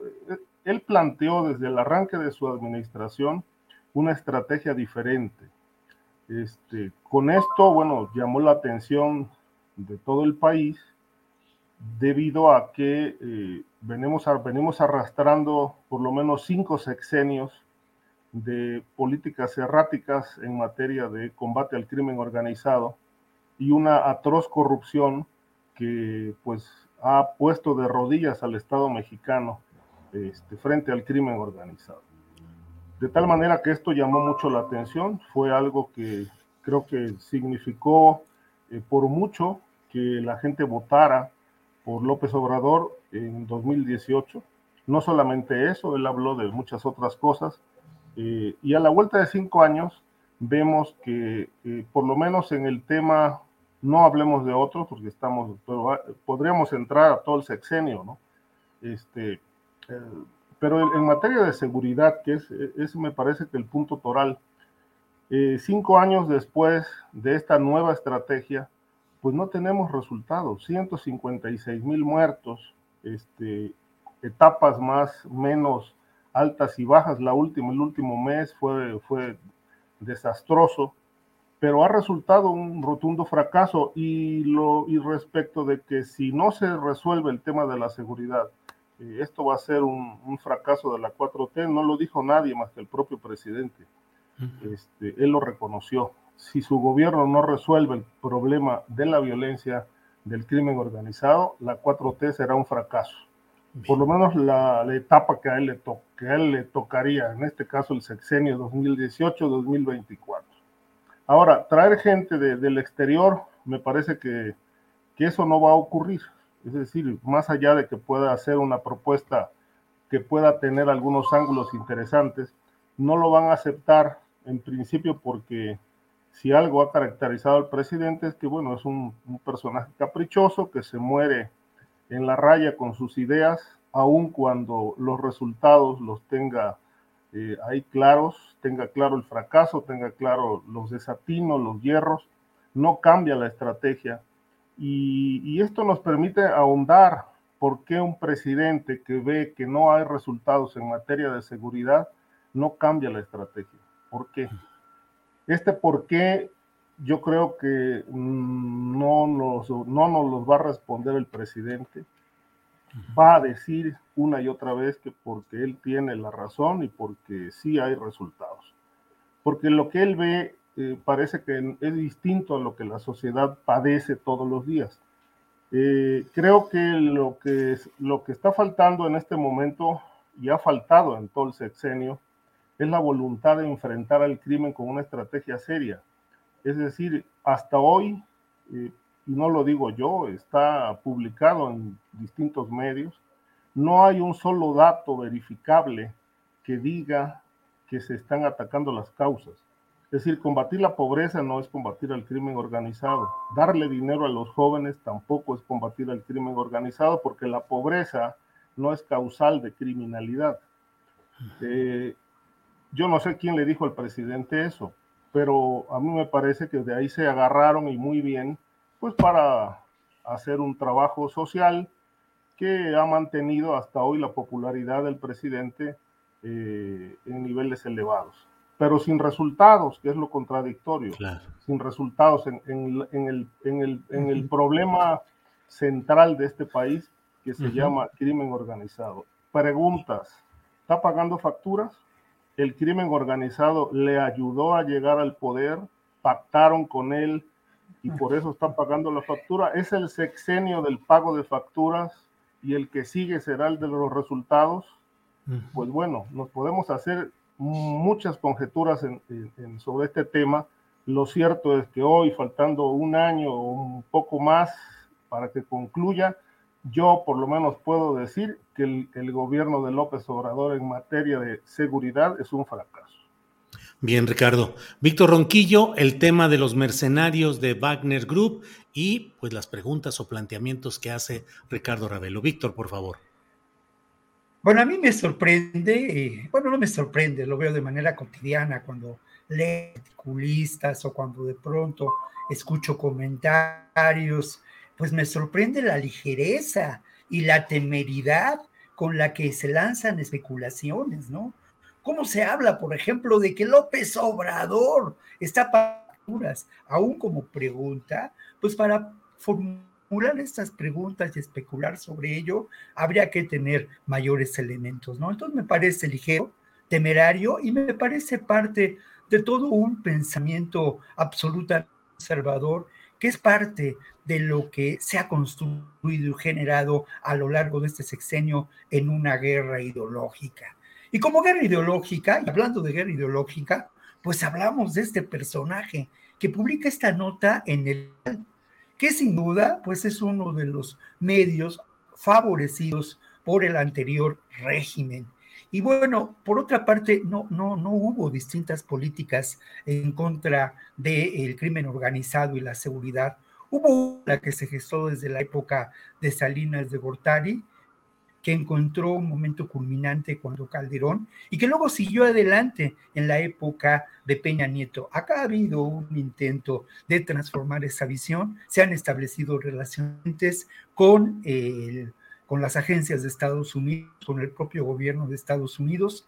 Eh, hay una uh, nuevo intento, ¿no? Que es este entendimiento bicentenario, en fin, pero no voy a abundar en ello por de cuentas, de verdad, ¿eh? el artículo es un artículo bastante simplón, no es su fuerte el escribir de este personaje, ni el argumentar. Está basado en dos elementos centrales.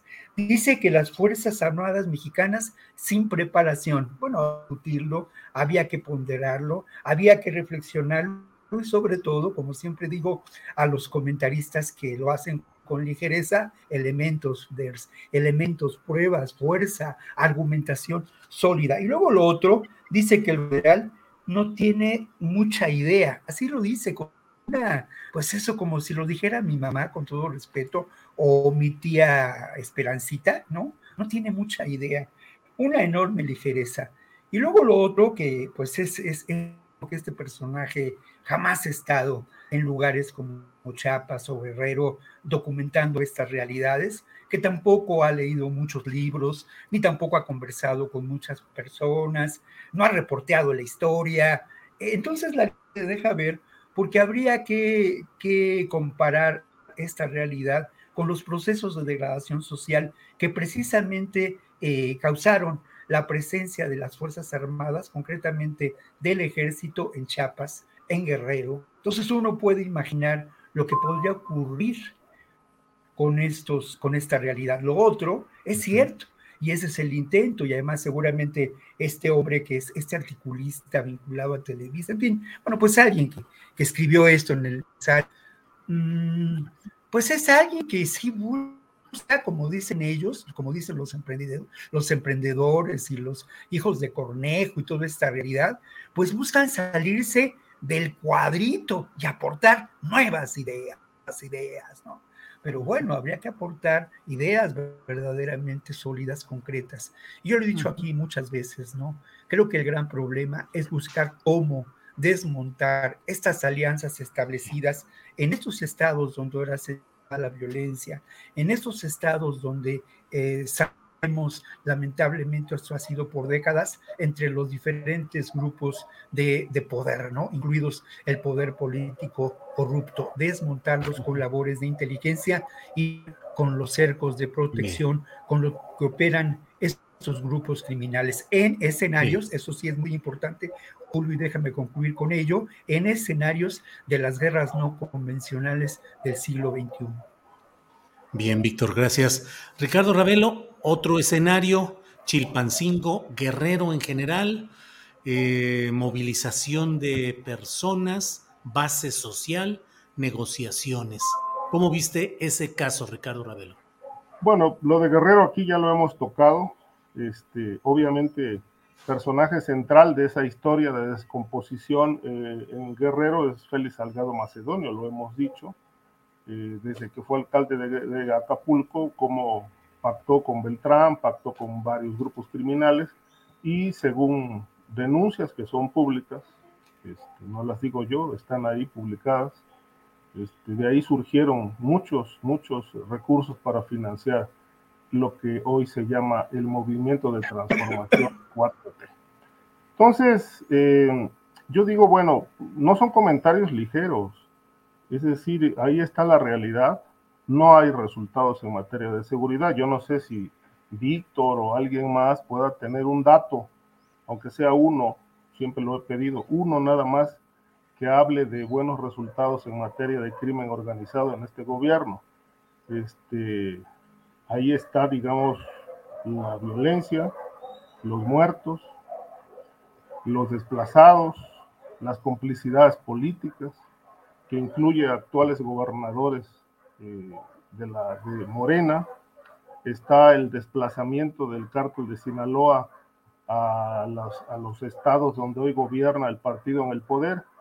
Y, y obviamente el caso Guerrero es, eh, es eh, un ejemplo este, muy claro de la anarquía que priva no solamente en ese estado, sino en el país a dónde hemos llegado después de cinco años de, fallas, de tropiezos o de no aplicación de la ley, pues a la anarquía. Hoy estamos instalados en la anarquía y no veo por ningún lado que esto se vaya a frenar porque vamos en caída libre al caos en materia de crimen organizado. Es decir, no hay paz en el país, no hay seguridad, y obviamente esto se recrudece cada vez más. Ahí está Guerrero ahorita con, con estos ataques que hubo, eh, esta irrupción violenta a Palacio de Gobierno, el, el, asesinato de dos exfuncionarios este, de la administración anterior y una gobernadora que no le encuentra el cómo llevar una eh, estrategia eh, para poner paz en el territorio. Eh, vemos también la complicidad, la alcaldesa del Chilpancingo con el jefe de los ardillos y este poder de los distintos grupos locales que ha ido creciendo. Guerrero, Guerrero eh, es quizá de los estados que más, eh, más ramajes criminales tiene, es decir, son seis grupos aproximadamente los que están allí, más o menos, pero tiene muchísimos ramajes y hay una característica que, llama mucho la atención. Ahí el crimen organizado este, e, es un, como un negocio familiar o un negocio de cúpula, un negocio de, pues, de estructura política también, donde se entrevera la política con el crimen organizado, porque la mayor parte de estas células que operan en los municipios este, están relacionadas con la autoridad local, con alcaldes, con los regidores, con síndicos, con tesoreros, con la policía. Es decir, eh, no es fácil ni será fácil desarticular estas redes. Peor aún cuando ni siquiera se ha empezado con una estrategia para desmantelar el patrimonio criminal en Guerrero y en buena parte del país.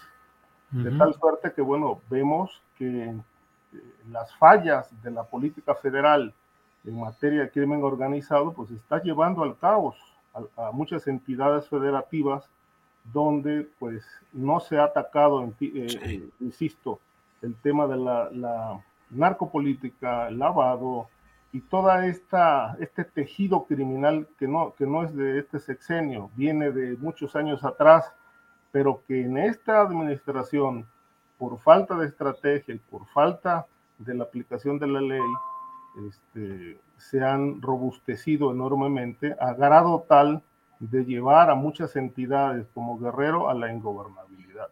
Bien, Ricardo. Em, Víctor Ronquillo, ¿cómo ves el tema de Guerrero en general, de esta irrupción específica en Chilpancingo, la presencia del senador Félix Salgado Macedonio como un poder real ahí en la constitución del poder en la constitución del poder de Guerrero y de la propia gobernadora Evelyn Salgado. ¿Qué opinas, Víctor? Bueno, lo primero es que recomendaría al público y recomendaría a mi colega Ricardo Ravelo que se acerque un poquito a lo que representa el movimiento anarquista, la anarquía política hoy en día. Hay un par de libros que se encuentran en internet que se pueden leer y me parece muy, muy recomendable el ampliar nuestros horizontes, ¿no? Es Tomás Granados, Tomás Granados, Anarquía Hoy, y puede, puede consultarse en internet, porque lo mismo, ¿no? En ocasiones estas expresiones de la anarquía, y, pues dejan de lado la consideración de muchas definiciones políticas, de una historia política que es de décadas y a la que yo me suscribo, ¿no? Mi definición política, y lo digo con toda seriedad, es el anarcopunk.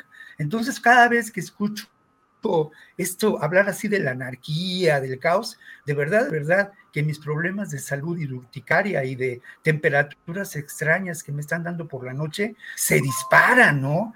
Sí, sí recomendaría al público que lea a Tomás Granado, a Tomás Granados y pues obviamente a los clásicos, empezando por el maestro Ricardo Flores Magón, ¿no?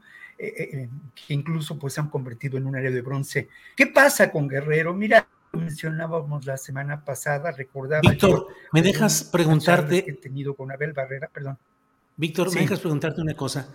Y el anarquismo actual, tú como anarquista punk, ese anarquismo, eh, respeta o rechaza a un poder político como el actual?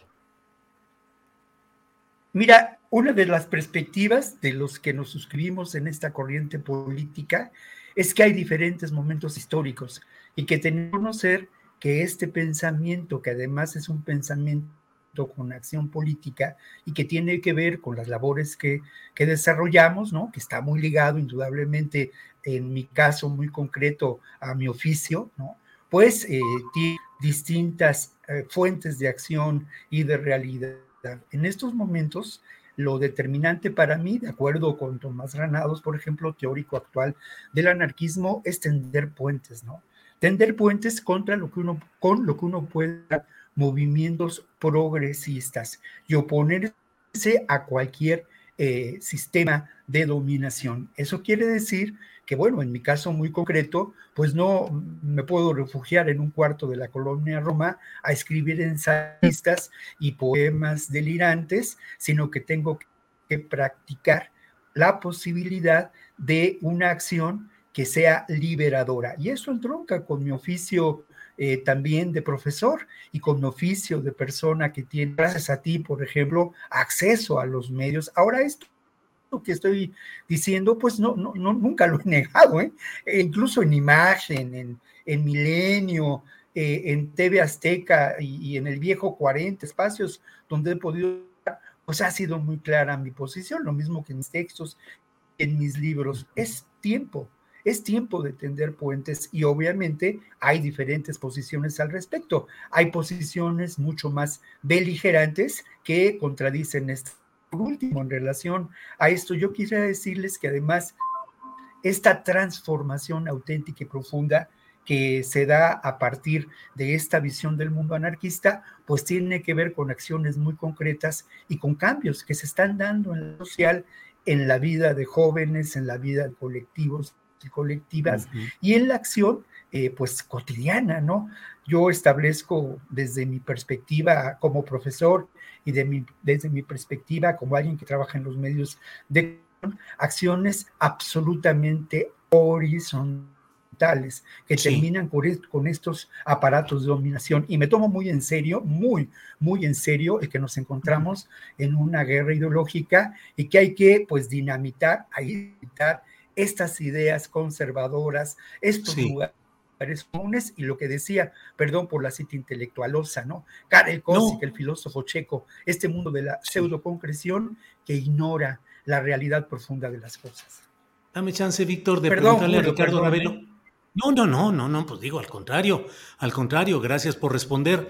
Ricardo, ¿qué opinas de esa concepción del anarquismo y qué opinas de eh, los grupos sociales de una izquierda y entre ellos los anarquistas, o sea, otra parte, que critican y se confrontan abiertamente con el poder político en este sexenio, por ejemplo, Ricardo.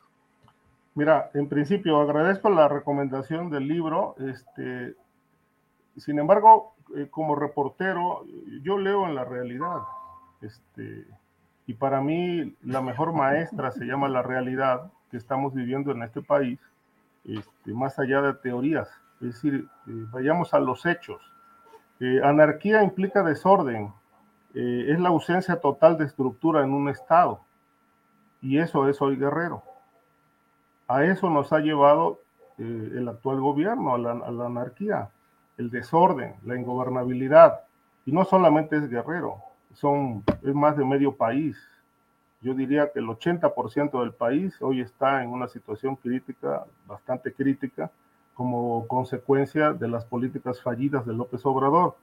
Es decir, eh, yo no soy un aplaudidor del sistema, este, nadie me paga por nada, ni soy simpatizante ni nada, yo soy ante todo periodista y me baso en los hechos, no me late el corazón por López Obrador, ni por la derecha, ni por nadie. Es decir, eh, he definido mi camino como reportero eh, como un crítico de lo que estoy observando y sobre eso escribo y sobre eso opino y sobre eso informo.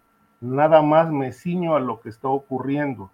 Este, de tal suerte que yo no tengo posiciones en ese sentido, simplemente hablo con base en lo que observo. Guerrero hoy es un caos, lo mismo que Tamaulipas, y son precisamente los estados gobernados por, por Morena. Y más allá de las fallas locales este, que existen, y que por supuesto no se, no se este, originaron en este sexenio, lo cierto es que sí se han ido agudizando, porque me parece que el ensayo del abrazos y no balazos, pues ya hoy, cinco años después, tiene consecuencias muy graves de 156 mil muertos, este, desplazamientos eh, y una estructura criminal que se va robusteciendo cada vez más porque a pesar de que este país ya está totalmente militarizado, pues seguimos teniendo muertos todos los días. Es decir, yo creo que no hay un país en América Latina que tenga más de 100 muertos diarios. Este, y obviamente hay otras, otras causas, otras, eh, otras problemáticas quizá más profundas, eh, como lo económico, el hambre, entre otros, pero no hay violencia de alto impacto que esté perturbando la vida pública todos los días, como sí ocurre en este país, a pesar de los militares, de que están los militares en la calle. Ahora, em, el anarquismo, eh, subrayo, como lo mencioné hace un momento, se refiere al desorden.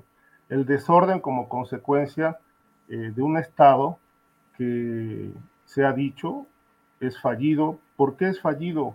Porque está infiltrado o porque forma parte de la delincuencia organizada. Es decir, no hay otra explicación. Es decir, el Estado mexicano hoy es un Estado fallido porque hay pedazos de Estado, fiscalías, policías, eh, militares, eh, políticos, que están relacionados con estas actividades criminales como negocio y que obviamente le restan fuerza al Estado para poder responder a su obligación constitucional de garantizar seguridad eh, a la gente. De tal manera que eh, cuando un Estado ya no tiene esta capacidad, pues no solamente incumple su obligación constitucional, sino que además este, va generando condiciones de caos, de anarquía, de ingobernabilidad, de falta de gobernanza. Y eso es lo que observo yo en el país y, esto es obvio a, los ojos de todo el mundo. Este, yo no sé por qué Víctor eh, se empeña en negar las cosas que son obvias y evidentes. A mí me parece que, bueno, me daría mucha pena a mí eh, hablar hoy de logros de López Obrador ante un público que está observando realidades eh, tan contundentes como la las muertes diarias, la falta de resultados. Es decir, eh, con todo respeto, Víctor, a mí me daría pena ajena hablar de algún logro de López Obrador en materia de seguridad, cuando todo el mundo observa lo que está pasando. Bien. Eh, antes de que siga todo bueno, antes déjame, responder, porque bueno, hay. Sí. Déjame, no, bueno, está bien, adelante, adelante, Víctor, adelante, adelante. Sí, bueno, la, la verdad de las cosas que yo no hablo de los logros de López Obrador, no soy ningún aplaudidor como lo has mencionado. Lo que hablo, e insisto en ello, es mirar las cosas con profundidad, apartarnos del lugar común, mirar precisamente más allá de una estrecha mirada del mero acontecer, contextualizar, reflexionar, entender muy bien procesos históricos los vínculos profundos que existen en, la realidad social. De fondo, realmente realizar un análisis académico, académico, académico, profundo y serio sobre esta realidad. Dejar de lado lo que dice mi amigo Zavala, ¿no? Estas versiones limitadas de la comprensión de la realidad desde una perspectiva que nos ha sido impuesta desde un aparato ideológico que construye verdades y estas realidades. Se habla mucho del aparato ideológico utilizado por Hitler, pero se habla muy poco del aparato ideológico utilizado desde la Segunda Guerra Mundial, eh, construido por Unidos y sus enormes canales de distribución y la cultura del entretenimiento yo creo que como yo sigo siendo un reportero, ¿eh? o sea, esa es mi, mi, primera definición. Decía el maestro García Márquez, a él lo, lo, mandaron lista y terminó graduándose de reportero. Yo sigo siendo un reportero y como tal, tú lo sabes muy bien, este Julio y Ricardo, pues he recorrido el país y he recorrido el país, lo mismo en los barrios más hostiles de la ciudad que en los barrios de Tijuana, de Nuevo Laredo, he estado en los pueblos de Guerrero, en Tamaulipas, en fin, pero no se trata solamente de eso, se trata de, pues a estas alturas de la vida, al menos en mi caso muy personal, una reflexión profunda sobre ese acontecer y vincularlo a lo que ocurre y contextualizarlo y como dije, entenderlo como procesos históricos concretos. No defiendo a López Obrador, de ninguna manera. Me considero, como dije, tender puentes. Uno de los grandes errores del gobierno de López Obrador en ese sentido ha sido su incapacidad para reconocer a dos aliados fundamentales con los que hubiera podido tender puentes, las auténticas organizaciones mentales con las que me precio haber trabajado por décadas y el espacio académico donde se construye el pensamiento crítico, el auténtico espacio académico y el auténtico pensamiento crítico. Bien. Gracias, Víctor.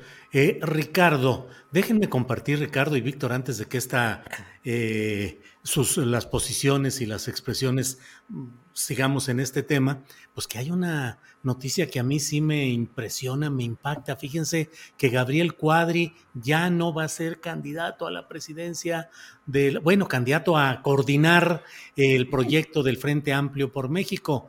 Dice, declino y me integro al Frente Amplio a la persona que resulte ganadora en el proceso y el equipo de especialistas en materia de medio ambiente, sustentabilidad y cambio climático.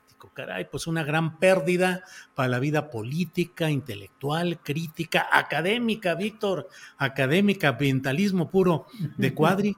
Pues que se nos va, no va a ser candidato. Mucha gente quería votar por él y su combi, pero bueno, pues ya ni modo.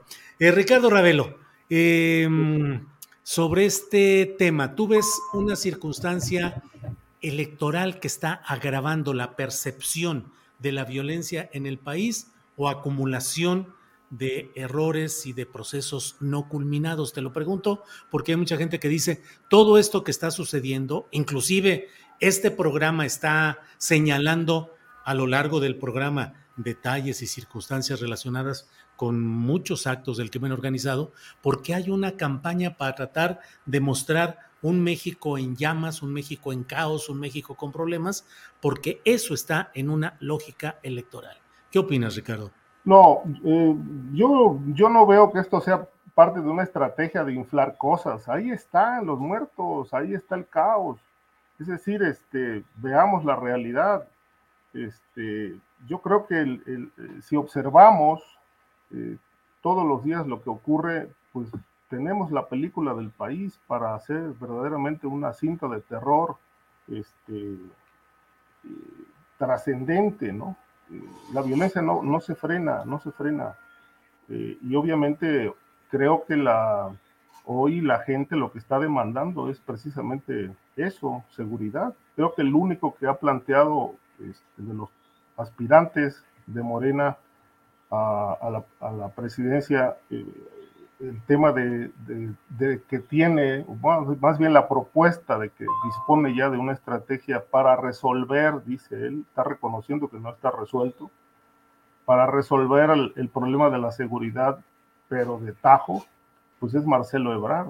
Y dice tener toda la, digamos, la, el proyecto amplio, este, la estrategia adecuada, que obviamente pues por lo que se observa no será la misma o no sería la misma de, ganar la presidencia este, que se está aplicando actualmente, pero el resto de los candidatos no, ha, no se ha referido al tema, es decir, eh, eh, nos están como empujando a una suerte de normalización de esta realidad que nos parece caótica, por ejemplo, cuando salimos del país, y desde algún punto del mundo podemos observar a México, nos damos cuenta de que imbuidos en este país caemos como en una suerte de ceguera, este, donde podemos ser presa fácil de la manipulación de Palacio Nacional a través de las mañaneras o a través de todos los aparatos y medios de comunicación que están repitiendo el discurso oficial permanentemente de que las cosas están bien.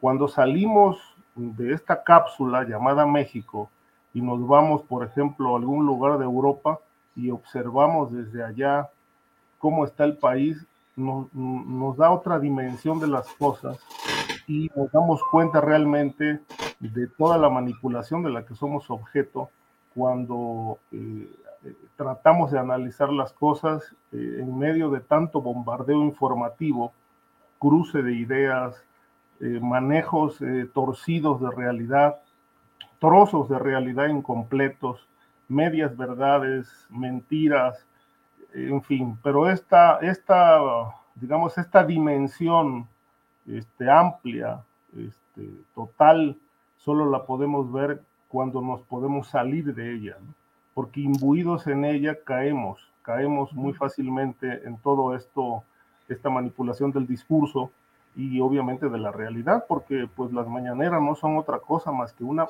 total manipulación de la realidad para que la gente, a la, gente le llegue información tergiversada, etcétera, De tal suerte que yo creo que el, el, el tema de la seguridad para poder, para que el candidato próximo de Morena o de, o de, la oposición, que yo no veo quién vaya a ser, realmente no, no le veo, no hay por dónde, no le veo opciones a la, a la oposición, pero yo creo que quien tenga realmente una solución a este problema puede ganar la, la candidatura, puede ganar la presidencia. Uh -huh. es, y esperemos que pues pueda aplicar, porque si hoy, eh, más allá de lo económico, más allá de Tren Maya, aeropuertos, etcétera, etcétera, hoy el grito en el país se llama seguridad. Es lo que la gente está demandando. Y si no hay capacidad de poder responder a esa demanda, por lo menos el actual presidente no, no, no respondió ya, pero si hay alguien que realmente pueda entrarle al toro por los cuernos, con decisión, con este, sin compromisos con el crimen organizado, y pueda realmente desarticular el patrimonio criminal que hoy este, nos está generando tanto caos y anarquía, yo creo que puede ser no solamente un, presidente exitoso, sino que puede ser también un proyecto a muy largo plazo que la gente va, va, este, a, va asumir con mucha responsabilidad.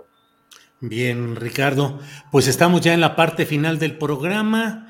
Eh, vamos a ir avanzando hacia el final. Y Víctor Ronquillo, postrecito, postre, tema que quieras tocar ya al final del programa. Víctor, por favor. Bueno, pues la verdad es que estoy muy contento. He tenido algunos problemas de salud, el público no está para saberlo, pero bueno, pues ahora sí que, que así es la realidad. Problemas de salud, pues singulares, pero no me preocupan tanto. Estoy muy contento porque acaba de publicarse que se llama, a ver cómo se ve mejor. Aquí se ve mejor, aquí está.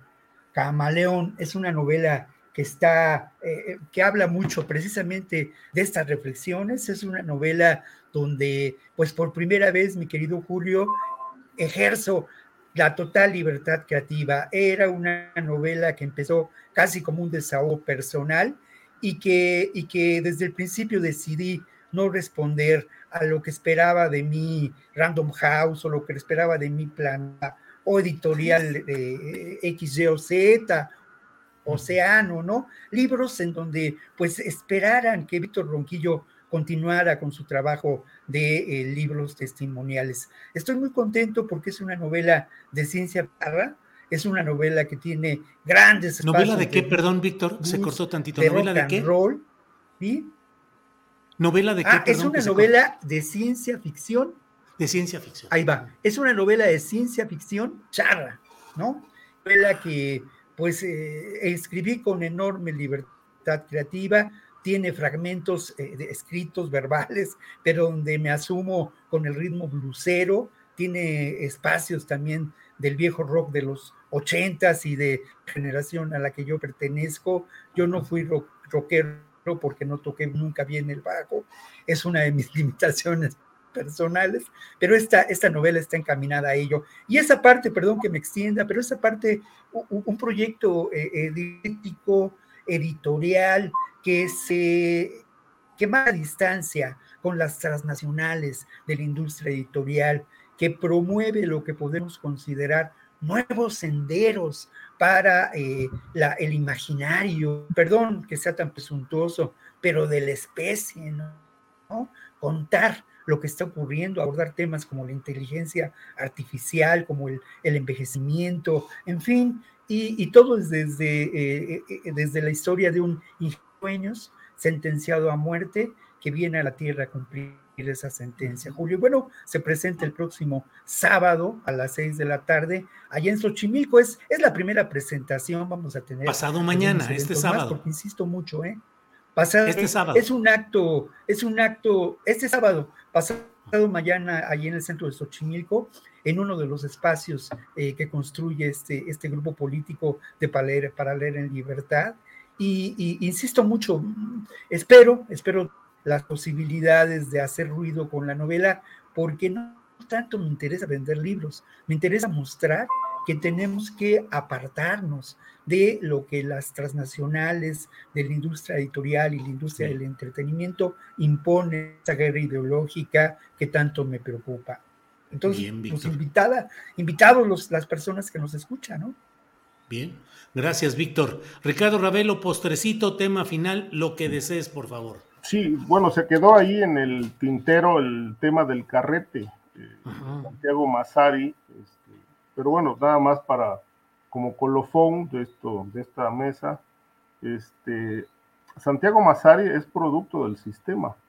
Es un narcotraficante que pues se volvió el azote de Morelos y de Guerrero eh, en años anteriores, pero que estuvo muy bien posicionado en Morelos precisamente durante el gobierno de Graco Ramírez y de su jefe este, de seguridad pública eh, en aquel momento. Eh, yo lo que observo es que, bueno, lo sentenciaron a 20 años, pero se le atribuyen algo así como 60 crímenes a él en lo particular. Y, lo cierto es que eh, pese al encarcelamiento, que fue fortuito, porque ni siquiera fue una, captura eh, operada con inteligencia, sino simplemente fue un, una, una, captura fortuita en Michoacán, este, finalmente lo, lo encarcelan, lo sentencian a 20 años, pero lo contradictorio de, este asunto de Santiago Massari es que no obstante que pues ya él está tras las rejas desde hace varios años, pues la violencia en el estado de Morelos continúa. Eh, secuestros carreteros, este, asesinatos, levantones, extorsiones, de tal manera que bueno, pues este, ahora ya no está Santiago Massari, pero todo sigue igual. Todo sigue igual. Bueno, pues Ricardo, Víctor, muchas gracias por esta mesa.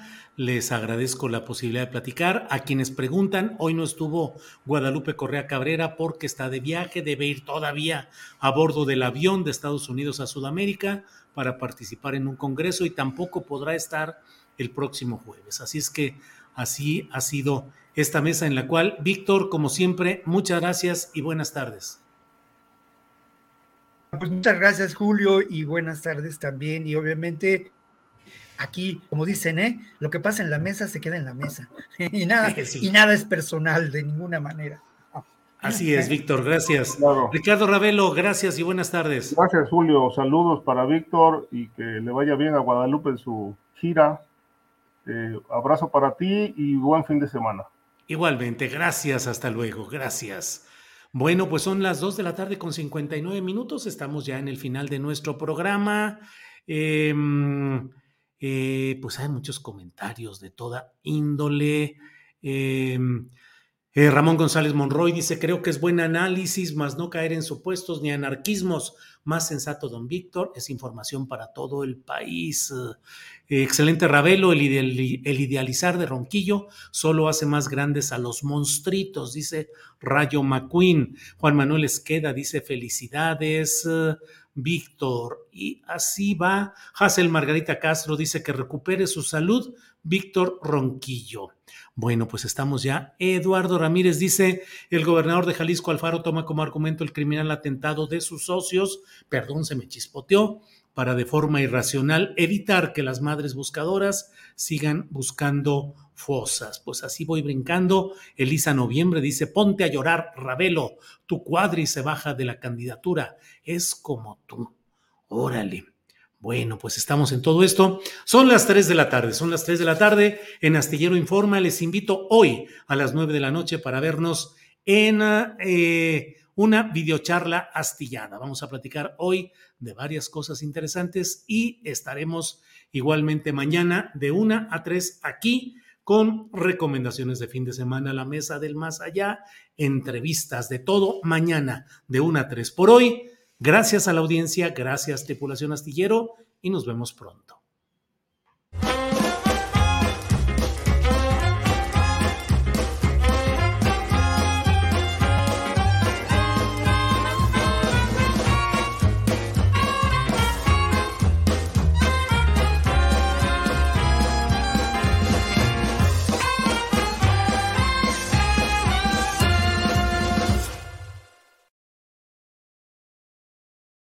Para que te enteres del próximo noticiero, suscríbete y dale follow en Apple, Spotify, Amazon Music, Google o donde sea que escuches podcast.